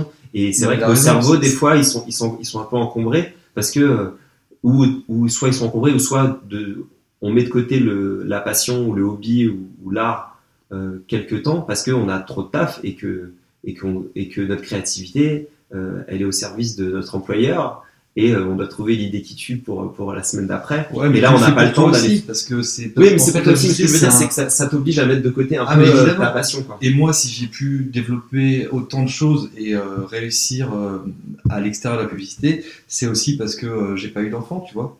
J'ai, j'ai, j'ai, euh, enfin, tu vois, euh, enfin, tu sais, euh, enfin, quand tu grandis, tu te maries, tu as des enfants, tu fais une famille, tu le sais très bien. Et ben, euh, euh, tu vois, un enfant, ça chamboule ta vie, donc t'as plus le temps. Moi, c'est du temps que j'ai encore, mais c'est vrai que si j'avais une famille, je, j'aurais pas pu faire tout ça. C'est impossible, tu vois. Donc, que jusque là, j'ai été assez libre, tu vois, je suis, je suis assez indépendant et euh, et, euh, et, voilà, c'est c'est c'est aussi une question de situation personnelle, tu vois. Tu peux pas faire tout à la fois parce que la publicité ça te prend du temps et l'art ça te prend encore plus de temps. moi, il y a des moments donnés où tu priorises. Comment vous euh, hiérarchisez un peu, Vous donnez genre. euh, Alors, toi, Adrien, t'as un, t'as un enfant, donc c'est un peu plus euh, dense Ah, t'as à un gérer. enfant bah ouais j'ai un Ah, enfant ah, j'ai une fille ouais, Et, euh. Et donc, c'est c'est c'est encore des, des jeunes enfants, mais du coup, ça t'oblige un petit peu à, à t'organiser, à, à, délayer euh, du temps euh, pour tel ou tel projet. Comment est-ce que vous vous organisez? Est-ce que c'est à l'instinct ou vous dites, allez, tous les dimanches, euh, je sors ou j'avance tel projet? Non, c'est à l'instinct. On a la chance quand même de faire des métiers où, où euh, on n'est pas, on n'est pas, euh, on n'est pas à l'horaire fixe ou quoi. Donc il y a des semaines où je taffe comme un chien pour l'agence. Et puis si après j'ai deux jours où je suis un peu plus cool parce que j'attends un brief ou machin, et bah euh, à l'heure du déj, je vais essayer de faire euh, quelques heures de photos ou euh, la journée, je vais faire euh, la mise en page de mon prochain bouquin de photos quand j'ai quand j'ai un peu de temps. Mais est-ce que ça. Donc c'est, ça se passe assez naturellement comme ça et, et j'essaie de naviguer entre les deux et, Et malheureusement, la photo passe après, forcément, parce que j'ai conscience professionnelle et je veux, je veux, je veux assurer dans mon métier aussi. Mais j'essaie de jongler un peu avec les deux. Et puis, euh, et puis maintenant, j'essaie de, de, de- la nuit, en fait.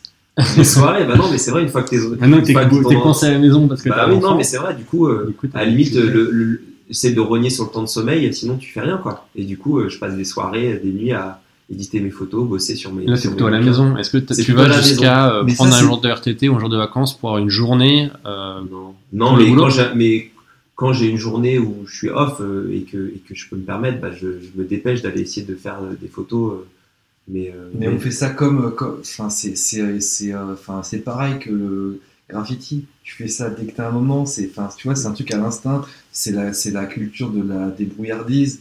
Donc tu vois tout tout tu vois chaque moment c'est c'est c'est une opportunité pour euh, avancer dans ton truc. Et et, et, et- je pense que cette culture euh, de la rue, euh, elle nous a aussi appris euh, à nous débrouiller et, euh, et à gérer en fait parce que parfois t'as pas le choix il faut faire avec, tu vois. Là, euh, là où justement on a une espèce de discipline et puis je pense qu'on est passionné en fait, tu vois. Mm. Et euh, moi, c'est vrai que ma passion, tu vois, elle, elle m'a sûrement fait passer à côté de plein de trucs bien, mais euh, mais tu vois, c'est comme ça, donc il faut le faire. Donc lui aujourd'hui, il a des enfants, donc effectivement, il doit, tu vois, enfin, il, il doit jongler, mais il le fait parce qu'il aime ça et que qu'il n'a pas le choix en fait. Oui, puis ça, ça, ça ne fait que ralentir un petit peu ton, ton rythme. Moi, j'ai j'ai deux enfants et du coup, j'ai euh, j'ai changé de rythme de vie aussi à la naissance du deuxième pour pouvoir avoir du temps pour faire des projets dans la journée parce que euh, le soir et le week-end, euh, Bah j'avais oui. pas le temps tellement euh, de faire des projets un peu longs en dehors du, du travail en plus. il n'y a pas de secret. Être créatif, un peu. que ce soit dans la pub ou même dans un truc à côté artistique, c'est ça demande du sacrifice, de la motivation. Il faut, il faut, il faut prendre sur soi. Il faut. Ce serait facile de, de, de rester dans un confort et et, euh, et de s'arrêter à une première idée euh, en agence quand tu as un brief, ou bien euh, de de- d'aller te coucher tôt et de regarder des séries toute la soirée alors que tu pourrais faire un truc artistique. Enfin, si tu veux, si tu veux produire quelque chose, euh, il faut que tu, il faut, il faut, il faut être. Il faut sacrifier quoi. autre chose, quoi. Il faut être déter. quoi. Parce que ça vous, est-ce que ça vous coûte cher Parce que alors toi, euh, Alex, t'arrives à rentabiliser ce travail en, en vendant des, des pièces. Toi, Adrien, t'es pas encore à, à revendre ton travail? Est-ce que ça te coûte de l'argent? Non, ça me coûte pas tant d'argent parce que tu vois, j'ai pas, j'ai pas 50 000 appareils photo, ça m'intéresse pas vraiment. J'ai toujours le même appareil, ça me va très bien. Je me contente de peu. Et puis euh, là, là, euh, là, les petits bouquins que je fais, bah, je les autofinance, donc ça demande un investissement, quoi. Donc c'est sur, euh, sur mon salaire euh, dans la pub, je, je garde un peu de sous pour, pour, euh, autofinancer un bouquin, mais c'est, c'est pas On parle de combien non plus. Le dernier que j'ai fait là, c'était, euh, c'était un budget de, de, je sais pas, 800 euros, quelque chose comme ça. Ouais, pas- Donc euh, bon, ça, ça reste, c'est une somme, mais ça reste accessible. Et l'idée, c'est que, c'est que là, je vais les vendre et du coup, j'espère euh, rentrer dans mes frais, ce qui n'est pas une garantie et ce qui est rarement le cas finalement, parce que moi, je fais pas ça du tout pour l'argent. Je, je fais juste ça pour euh, pour le plaisir et parce que je suis fier de montrer mon travail et, et que les et proposer quelque que- chose. proposer quelque chose et que les gens me soutiennent et ça me fait plaisir quoi. Et du coup, l'objectif, c'est euh, de récupérer euh, au moins la moitié de ma mise, on va dire, parce que et, euh, et donc non, il n'y a pas l'aspect financier, en- mais c'est peut-être aussi un luxe lié au fait qu'on travaille, on travaille et qu'on a un salaire et que grâce à ça, on peut financer des petits à côté quoi. Ça te met pas en Mais ça me coûte pas, ça en me coûte pas non plus tant d'argent que ça. De... C'est ça qui est bien aussi avec euh, avec nos deux nos deux passions, euh, que ce soit le graffiti ou que ce soit euh, que ça soit la photo. franchement, aujourd'hui, enfin, c'est un c'est un art qui demande qui, qui demande pas d'argent quoi. Enfin, tout le monde a des... enfin aujourd'hui même si t'as un- t'as juste un iPhone tu peux faire des, photos qui défoncent et après euh, enfin c'est pas une Ah, question de acheter l'iPhone, hein. non mais même- oui non mais ce que je veux dire Non, mais que c'est vrai quand comme on parle de somme comme hein. ça, on peut faire plein de trucs avec, euh, avec moi, moi, tu vois, je me suis acheté un iPhone assez cher, mais, mais euh, pour moi, c'est devenu un outil professionnel, c'est-à-dire que ça fait des photos haute def que je peux imprimer, que et, euh, je, peux, et, je peux en faire quelque chose. Euh, ça, la technologie a vachement facilité la, ouais, la mais ça, enfin, professionnalisation. ça reste euh, cher, tu vois. Là, on part entre publicitaires, entre, tu vois, on est tous des cadres, mais mais mais quand je vois le prix d'un iPhone. euh, pour te dire, mais salaire, tu vois. pour te dire, le- le, le premier, le premier appareil photo argentique que j'ai acheté, il, il vaut 50 balles, tu vois. Et j'ai shooté avec pendant Ouais. des années. Et du coup, pendant ces années-là, bon, maintenant j'ai un numérique qui est un peu plus cher et tout, mais pendant toutes ces années-là, euh, ça m'a, bon, il y avait les pellicules et tout qui coûtent quand même assez cher, mais, euh, mais le, la mise de départ, c'était Oui, juste oui. 50 balles. Oui. Du coup, en fait, ce que je veux dire, c'est que si, faut pas que l'argent te freine dans, enfin, si, si tu veux te débrouiller, Non, comme tu disais, tu peux, tu peux, euh, aujourd'hui, même le graffiti, euh, tu prends un marqueur euh, qui coûte 10 balles et tu peux, tu peux, tu peux devenir une star du graffiti demain avec un marqueur à 10 balles. Ça, c'est quand même génial. Dans le graffiti, ça c'est. Non, mais il faut dire qu'à l'époque, nous, on était obligés de voler nos bombes parce qu'elles coûtaient super cher. Franchement, euh, une bombe de peinture, quand j'étais jeune, ça coûtait euh, quasiment euh, 20 euros.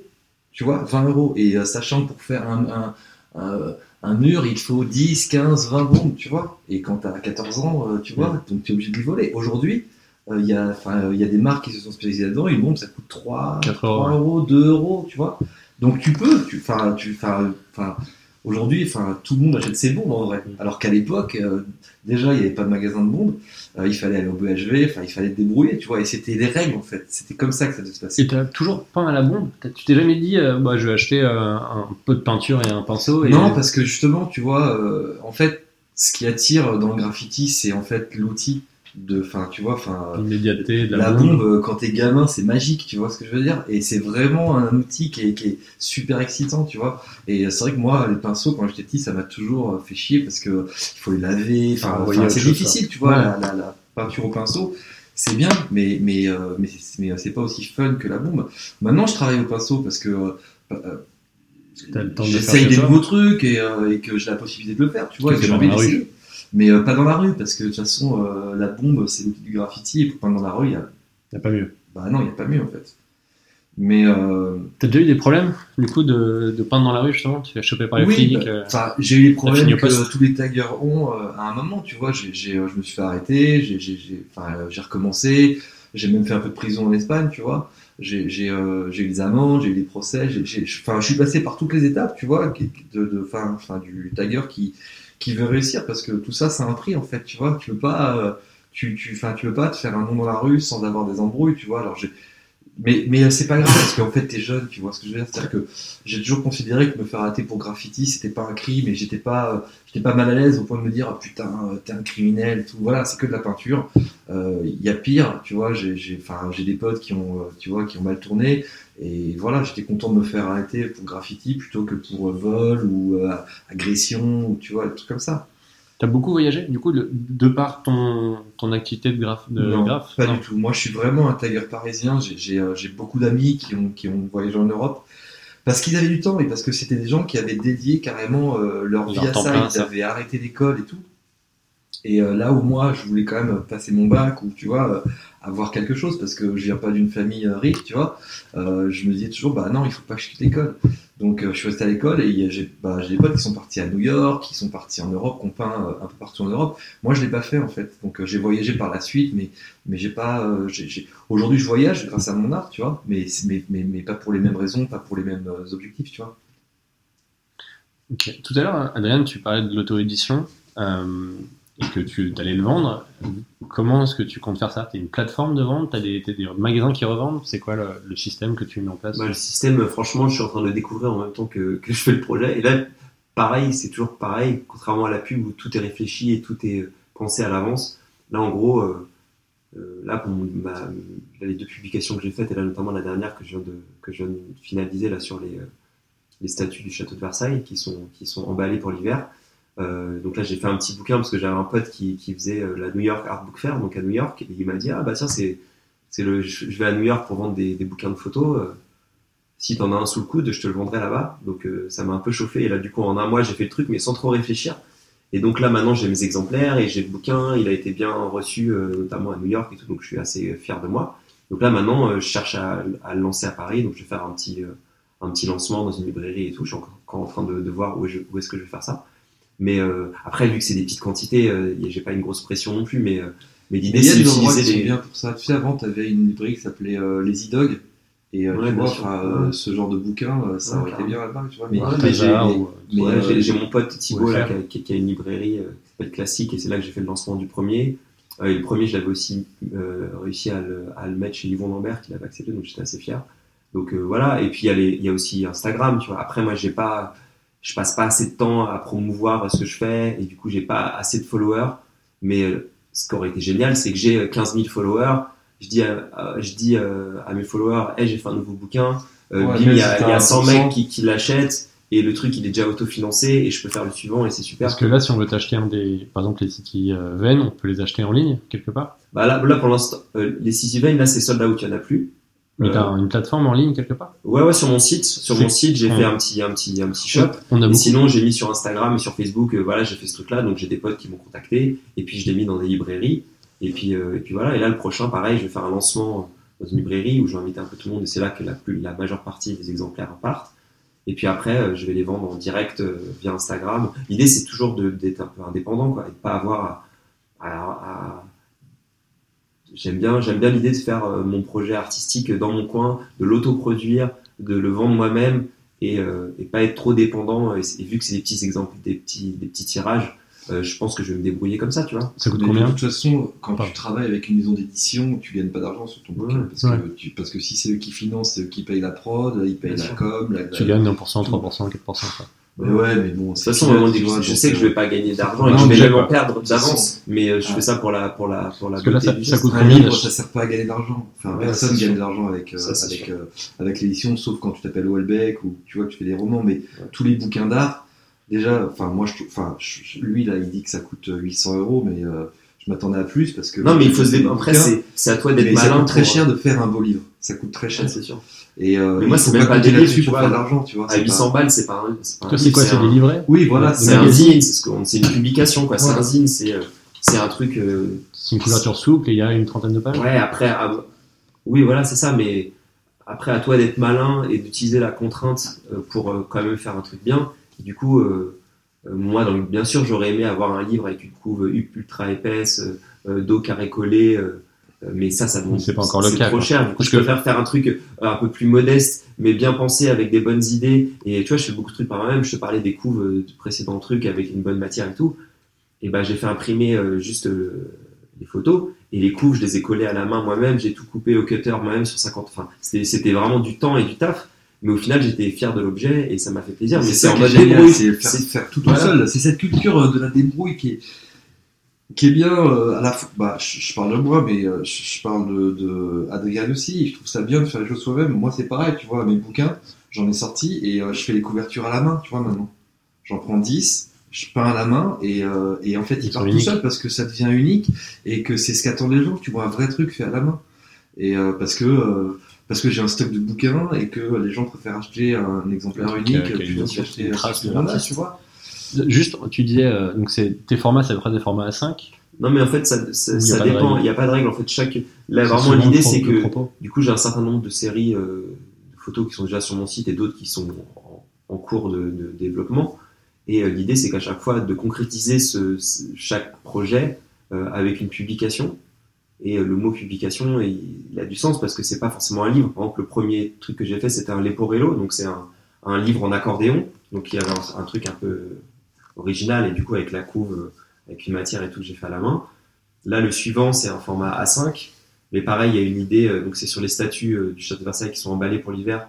Donc là, l'idée, c'est que j'ai fait un bouquin avec une couve en marbre, tu vois, et sur lequel j'ai mis une jaquette, Une photo de marbre. une photo de Enfin, marbre, une photo, une photo de marbre, et j'ai fait une jaquette euh, avec une photo d'une matière de, de bâche, que j'ai fait en gros plan.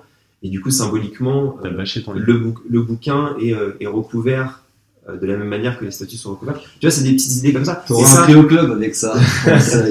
Mais, mais du coup, ça, juste pour avoir un ordre d'idée, ça coûte combien quand tu les vends? C'est quoi l'ordre de prix des, de, tes publications? Ah bah ça, je vais le vendre, je vais le vendre genre 16 euros, tu vois.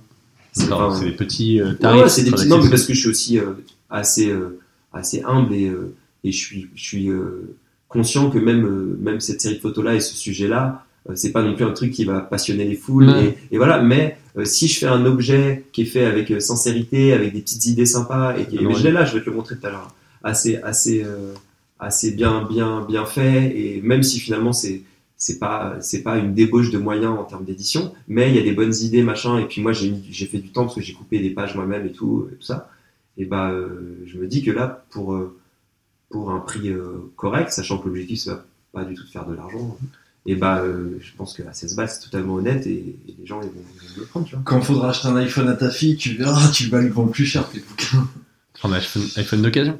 Euh, tout à l'heure, euh, euh, tu, tu parlais de ton de- d'un compte Instagram euh, et de ton site.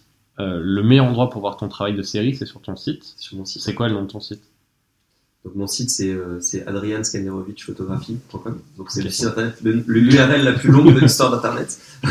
Je vous mettrai dans la Parce que, dans parce le que texte mon nom, mon nom.com c'est mon portfolio euh, publicitaire. publicitaire et du coup j'ai un autre site pour la photo.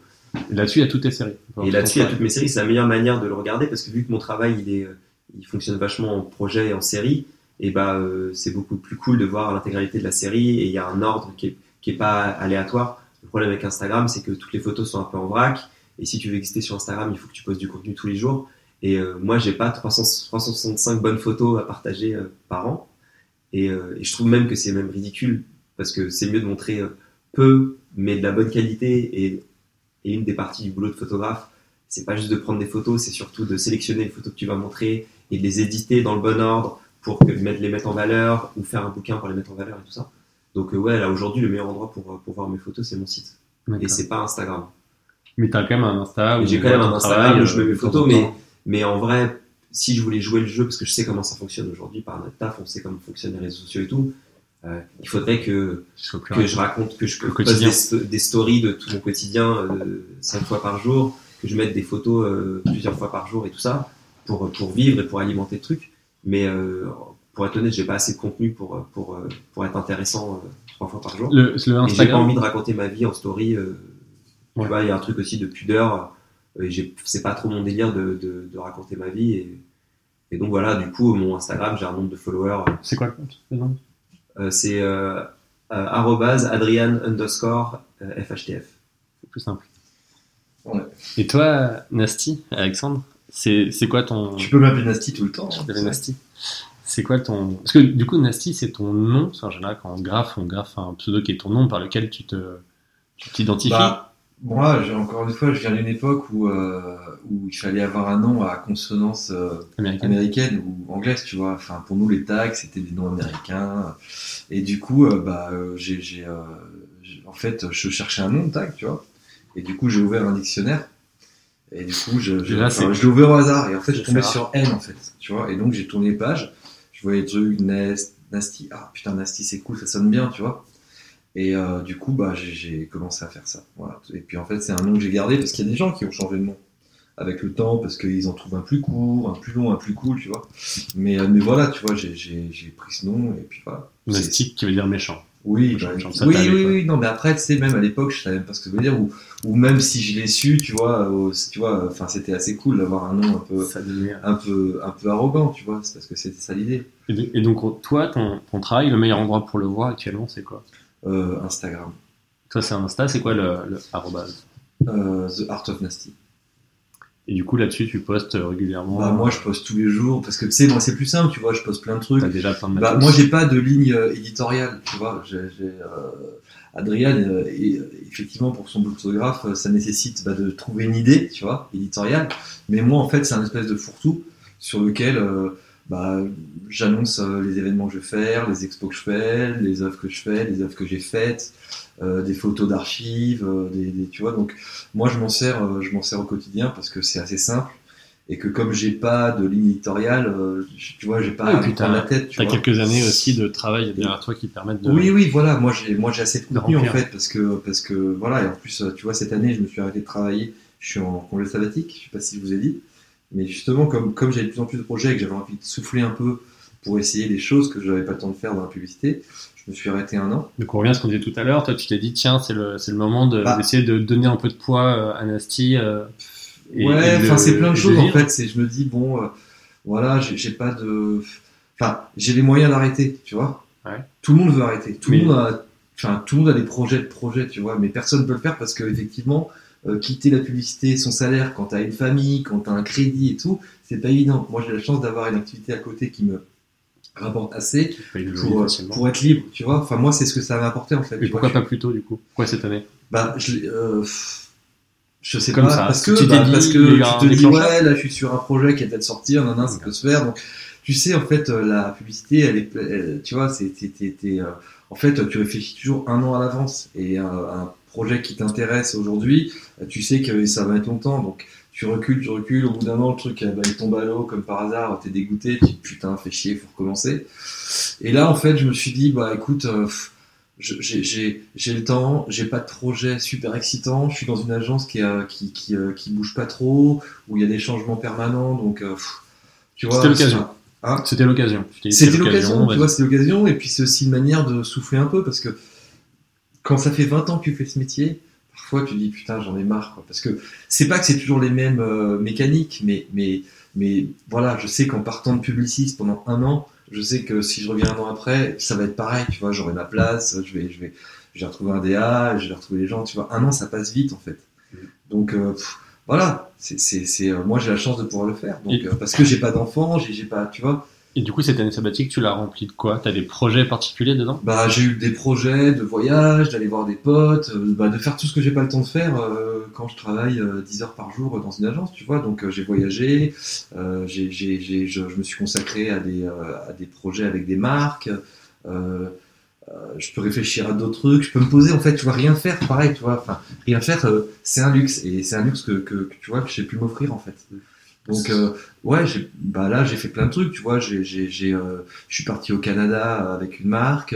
Euh, j'ai, j'ai, euh, euh, j'ai fait une collaboration avec des, avec une marque de bornes d'arcade, euh, dont je suis hyper content parce que euh, parce que le, enfin les jeux vidéo. euh, partie des euh, cultures. euh, bah, ça fait partie de ma culture et puis voilà enfin c'est en, en fait tu vois ce qui est bien aujourd'hui c'est que avoir fait des graffitis et que et que euh, j'ai réussi à me faire une place quand même ça me permet de bosser euh, et de d'essayer des tu vois je peux faire du design euh, je fais des objets je, travaille euh, avec des gens bien tu vois. Enfin c'est quand même super de pouvoir bosser avec des marques comme Clarins qui ont des moyens. Quand tu bosses avec la maison du chocolat c'est des gens qui qui enfin tu vois c'est des gens qui font les choses bien tu vois. Et et c'est des gens qui te font confiance. Et c'est quand même génial de se dire que en plus t'es appelé tu vois. Moi la chance que j'ai c'est que justement enfin c'est c'est souvent tu vois quand tu démarres dans l'art quand tu sors des beaux arts ou d'une école de graphisme tu fais des démarches tu, toques à la porte bonjour je fais ça regardez vous aimez bien et en vrai moi j'ai la chance d'avoir des gens qui m'appellent en fait donc euh, tu sens que tu es respecté, tu sens que les gens ils ont envie de bosser avec toi, donc tu peux imposer tes choix. Là où parfois dans la pub, euh, finalement, euh, on n'est pas beaucoup respecté, tu vois. Donc là aujourd'hui, moi j'ai le pouvoir dire aux gens, bah non, c'est comme ça qu'on fait, tu vois, et c'est moi le client, tu vois. Donc et, et en fait, je touche à des domaines qui n'étaient pas du tout euh, prévus et que j'imaginais pas faire. Tu vois, tu bosses pour du parfum, tu bosses pour des, euh, pour faire du design de bornes d'arcade. euh, et tout ça, c'est, enfin, c'est vachement bien. Après, je maîtrise pas, tu vois. Enfin, tu vois, euh, ça m'arrive de me planter, mais c'est pas grave en vrai. Ouais, c'est cool. Ça te permet de t'exprimer un peu autrement aussi. Tu varies un peu. Bah, les- et surtout de faire découvrir mon boulot à des gens qui s'intéressent pas du tout à cette culture et au graffiti, tu vois. Enfin, quand tu vas chez la Maison du Chocolat, c'est une maison super ancienne et c'est vrai que tu as une personne de là-bas qui y croit à mort et qui t'impose presque parce qu'elle y croit. Et puis tu as toute une euh, rangée de personnes qui vont dire putain c'est quoi, c'est un tagger, nanana, tu vois. Et puis à la fin, quand ils voient le résultat et quand ils voient les résultats sur le chiffre d'affaires aussi, parce que tu- tu vois, c'est un boulot commercial, tu vois, c'est un travail de commande. Donc il faut que ça marche derrière. Et bah, enfin, ça change tout, quoi. Et si tu as réussi à convaincre des gens qui avaient un a priori, bah, c'est hyper gratifiant, tu vois. Toi, c'est un, c'est un truc qui t'intéresserait, Adrien, si une, une marque ou une maison venait te, te, te faire une commande de série euh, photo, si par exemple, euh, en voyant ton travail sur les statuts, euh, le, le parc du Luxembourg dit voilà, on aimerait bien que vous fassiez un travail euh, autour de notre parc, on a vu ce que vous avez fait, on trouve ça intéressant, est-ce que vous pouvez proposer quelque chose? Franchement, je, je, je suis pas sûr. Ça dépend ce qu'on me demande. En fait, si on me demande de, de, de si c'est un, un reportage, en fait, on me demande de faire de la photo blanche. Euh, à ma manière euh, et qu'on m'impose juste le thème, euh, si je vois que je peux en faire quelque chose d'intéressant, pourquoi pas. Mais si tu veux, j'ai pas envie que ce- ces contraintes-là que j'ai au quotidien dans mon métier de concepteur-rédacteur dans la pub, et bah euh, elles envahissent mon hobby et, mon, et, mon, et ma liberté en fait dans mon hobby de, photo. Donc je recherche pas forcément ça.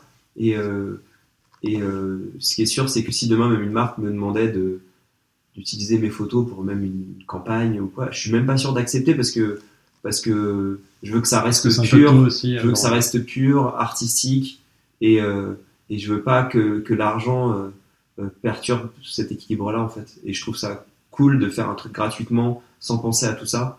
Et euh, donc après, ça dépend du projet, mais je cherche pas forcément ça. Là, ce que je cherche plus, c'est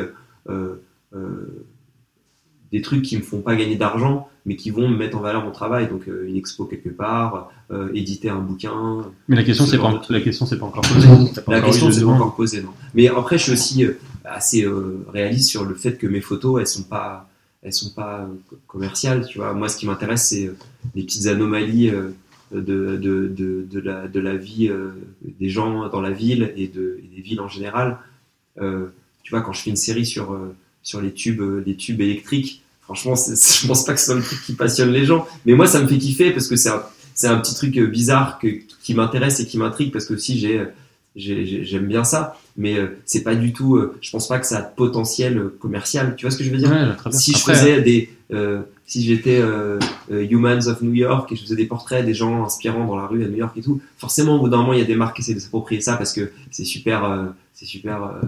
Mais Adaptable. moi, moi ce que je fais, ce qui m'intéresse, euh, c'est pas forcément les trucs qui intéressent le plus grand nombre et en fait ça me va très bien. Et euh, du coup, euh, je pense pas qu'il y a un gros potentiel commercial dans, dans le travail artistique que je fais et, euh, et, et ça me va bien aussi, c'est pas très grave. Parce que là, du coup, tu as fait euh, de publier, d'installer 4-5 séries à peu près, photos. Ouais, un truc comme ça, ouais. Mais Et- ouais, j'en ai d'autres. Et t'en as beaucoup en préparation? C'est un travail qui est. Tu fais quoi T'as une, t'as une idée, tu fais la série ou t'en as 15 en même temps et elles avancent pendant quelques années et puis à des moments quand elles se Ça finissent, tu dépend, ça dépend, mais justement, j'essaye, je me bats, mais j'essaye de garder toujours cette spontanéité euh, qu'on n'a pas dans notre métier. J'arrête pas de répéter ça, mais c'est un peu ce que j'essaie de faire. Et du coup, euh, je fais des photos le- les plus spontanées possibles de plein de trucs. Et puis après, euh, avec un peu de recul, euh, quand je décharge ma, quand je développe ma pellicule ou quand je décharge ma carte SD, et des fois ça peut être euh, même des mois plus tard, parce que je suis pas du genre à, regarder mes photos une fois que je les ai faites et tout. Et ben j'ai un peu plus de recul sur mes images, ce qui me permet de d'après les dispatcher dans différents projets. Et euh, la première photo de, de, de tuyau électrique rouge, je dis ah c'est marrant mais bon c'est pas très intéressant. Mais euh, j'ai fait des photos de ces trucs-là pendant des années. Et au bout de 5 ans, quand j'en ai 200, je me dis ah tiens attends il commence à y avoir une matière intéressante. Et là ça mérite peut-être que j'en fasse une série, un vrai projet et que je trouve le reste. Mais du coup des fois j'ai une idée de série et je vais la remplir. Des fois je fais des photos et euh, je les regroupe entre elles d'une manière euh, spontanée. euh, et puis ça devient une série. Euh, c'est assez, euh, Mais que assez quand- naturel la manière de, de travailler, c'est bien que ce soit comme ça. Parce que par exemple, quand tu te balades dans la rue et que tu es en train d'avoir dans tes, dans tes séries un truc sur les tuyaux rouges et un truc sur les péniches, tu sais que si tu te passes devant un pont, tu penses à prendre une photo de péniche ou que si tu Ouais, passes devant un sûr, tuyau, mais tu penses à prendre et un tu exemple, rajoutes c'est- un petit peu. Une autre série que j'ai faite, qui était un peu, où j'ai où j'ai eu l'idée avant de la faire, c'était les guides, les guides touristiques. Tu sais, j'ai fait une série euh, qui est du coup pas très loin des bateaux mouches finalement, parce que c'est toujours sur le tourisme à Paris, sur le tourisme de masse à Paris. Et euh, j'ai remarqué un truc justement en faisant la, la, la série photo des bateaux mouches, où du coup là pour le coup je suis sur euh, un pont pendant des heures, j'y suis allé euh, euh, une centaine de fois, où je reste deux heures et j'attends, euh, il y a un bateau qui passe tous les quarts d'heure et du coup j'attends le bateau, enfin ça, ça demande du temps. Euh, et du coup, en attendant sur ce pont, mais ce qui est super agréable parce que t'es es en plein cœur de Paris, Il fait de beau, la Seine, ouais. il fait beau, c'est trop cool. Et bah, je voyais des guides touristiques passer, et vu que je suis observateur et que j'aime bien regarder euh, les détails dans la vie, euh, dans la vie, et bah, j'ai vu que les guides touristiques, ils avaient tous des, des, des, des, Des, des- des pancartes, des, bâtons, des bâtons, des éléments. des éléments qui, pour, pour permettre aux, aux touristes moutons de les suivre. Et je me suis dit, c'est marrant, lui, il a un, lui, il a un selfie stick sur lequel il a noué un foulard. Lui, c'est un, Parapluie. c'est un parapluie. Euh, lui, c'est euh, euh, une. Il y en a un qui avait que j'ai mis dans la série d'ailleurs. C'est un, un sabre laser en plastique, tu vois. Ouais. Et en fait, je trouvais ça super marrant que chaque touriste, euh, chaque guide touristique avait un peu son outil pour, pour que les gens le, le suivent. Et du coup, là, je me dis, putain, là, il y a une série. Et du coup, je me dis, attends, je vais appeler ça Follow the Guide. Euh, et du coup, là, là, c'était différent. C'est que je suis allé sur les différents lieux touristiques. Donc, je suis allé plusieurs fois à Versailles. Je suis allé à la Tour Eiffel. Je suis allé au Sacré-Cœur, exprès pour ça. Et j'attendais des heures euh, qu'il y ait des guides touristiques qui arrivent. Et une fois qu'ils étaient là, et ben, je prenais la photo de, de, de, de, la personne style, en train de tenir le bâton. en train de tenir le bâton devant le monument flou, qui était aussi une manière de, de, de dire que les gens ils regardent le guide plutôt que de regarder Paris, tu vois. Et c'était ça un peu ce que, le, le propos que je voulais avoir.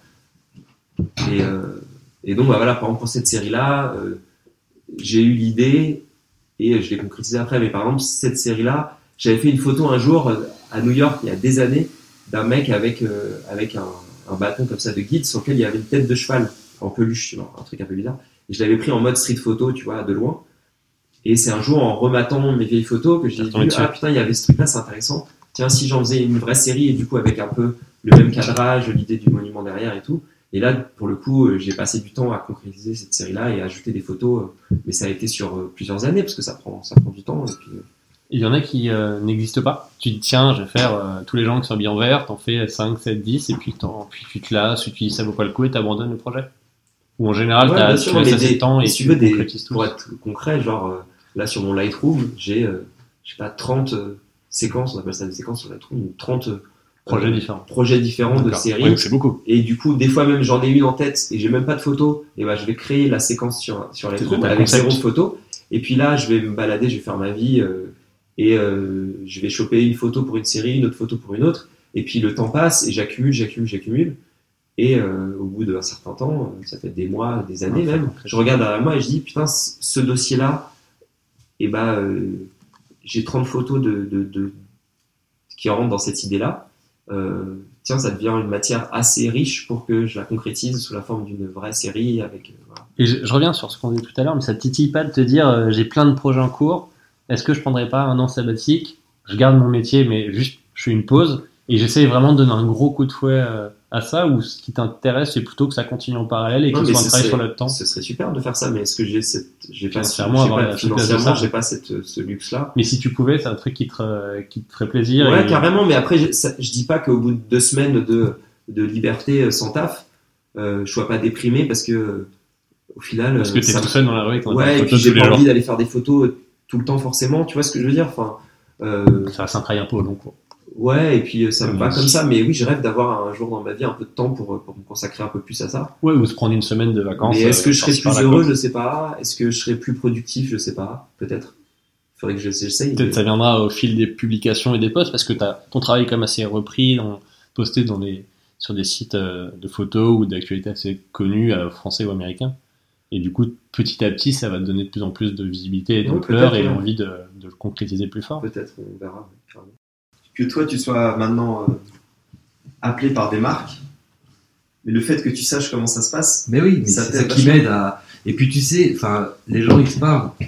Tu vois, ils Ah disent oui. tiens, euh, l'autre il est pote avec euh, telle marque. euh, ah tiens, je t'appelle de la part d'un tel. Ouais, T'as bossé avec eux, il m'a parlé de toi. Et ils savent que ça se passe bien parce qu'il y a plein d'artistes avec, ça se passe- avec qui ça se passe super Ils n'ont mal. pas les codes de la communication. Ben, ils ont pas les codes de la communication ou genre ils proposent des idées de merde.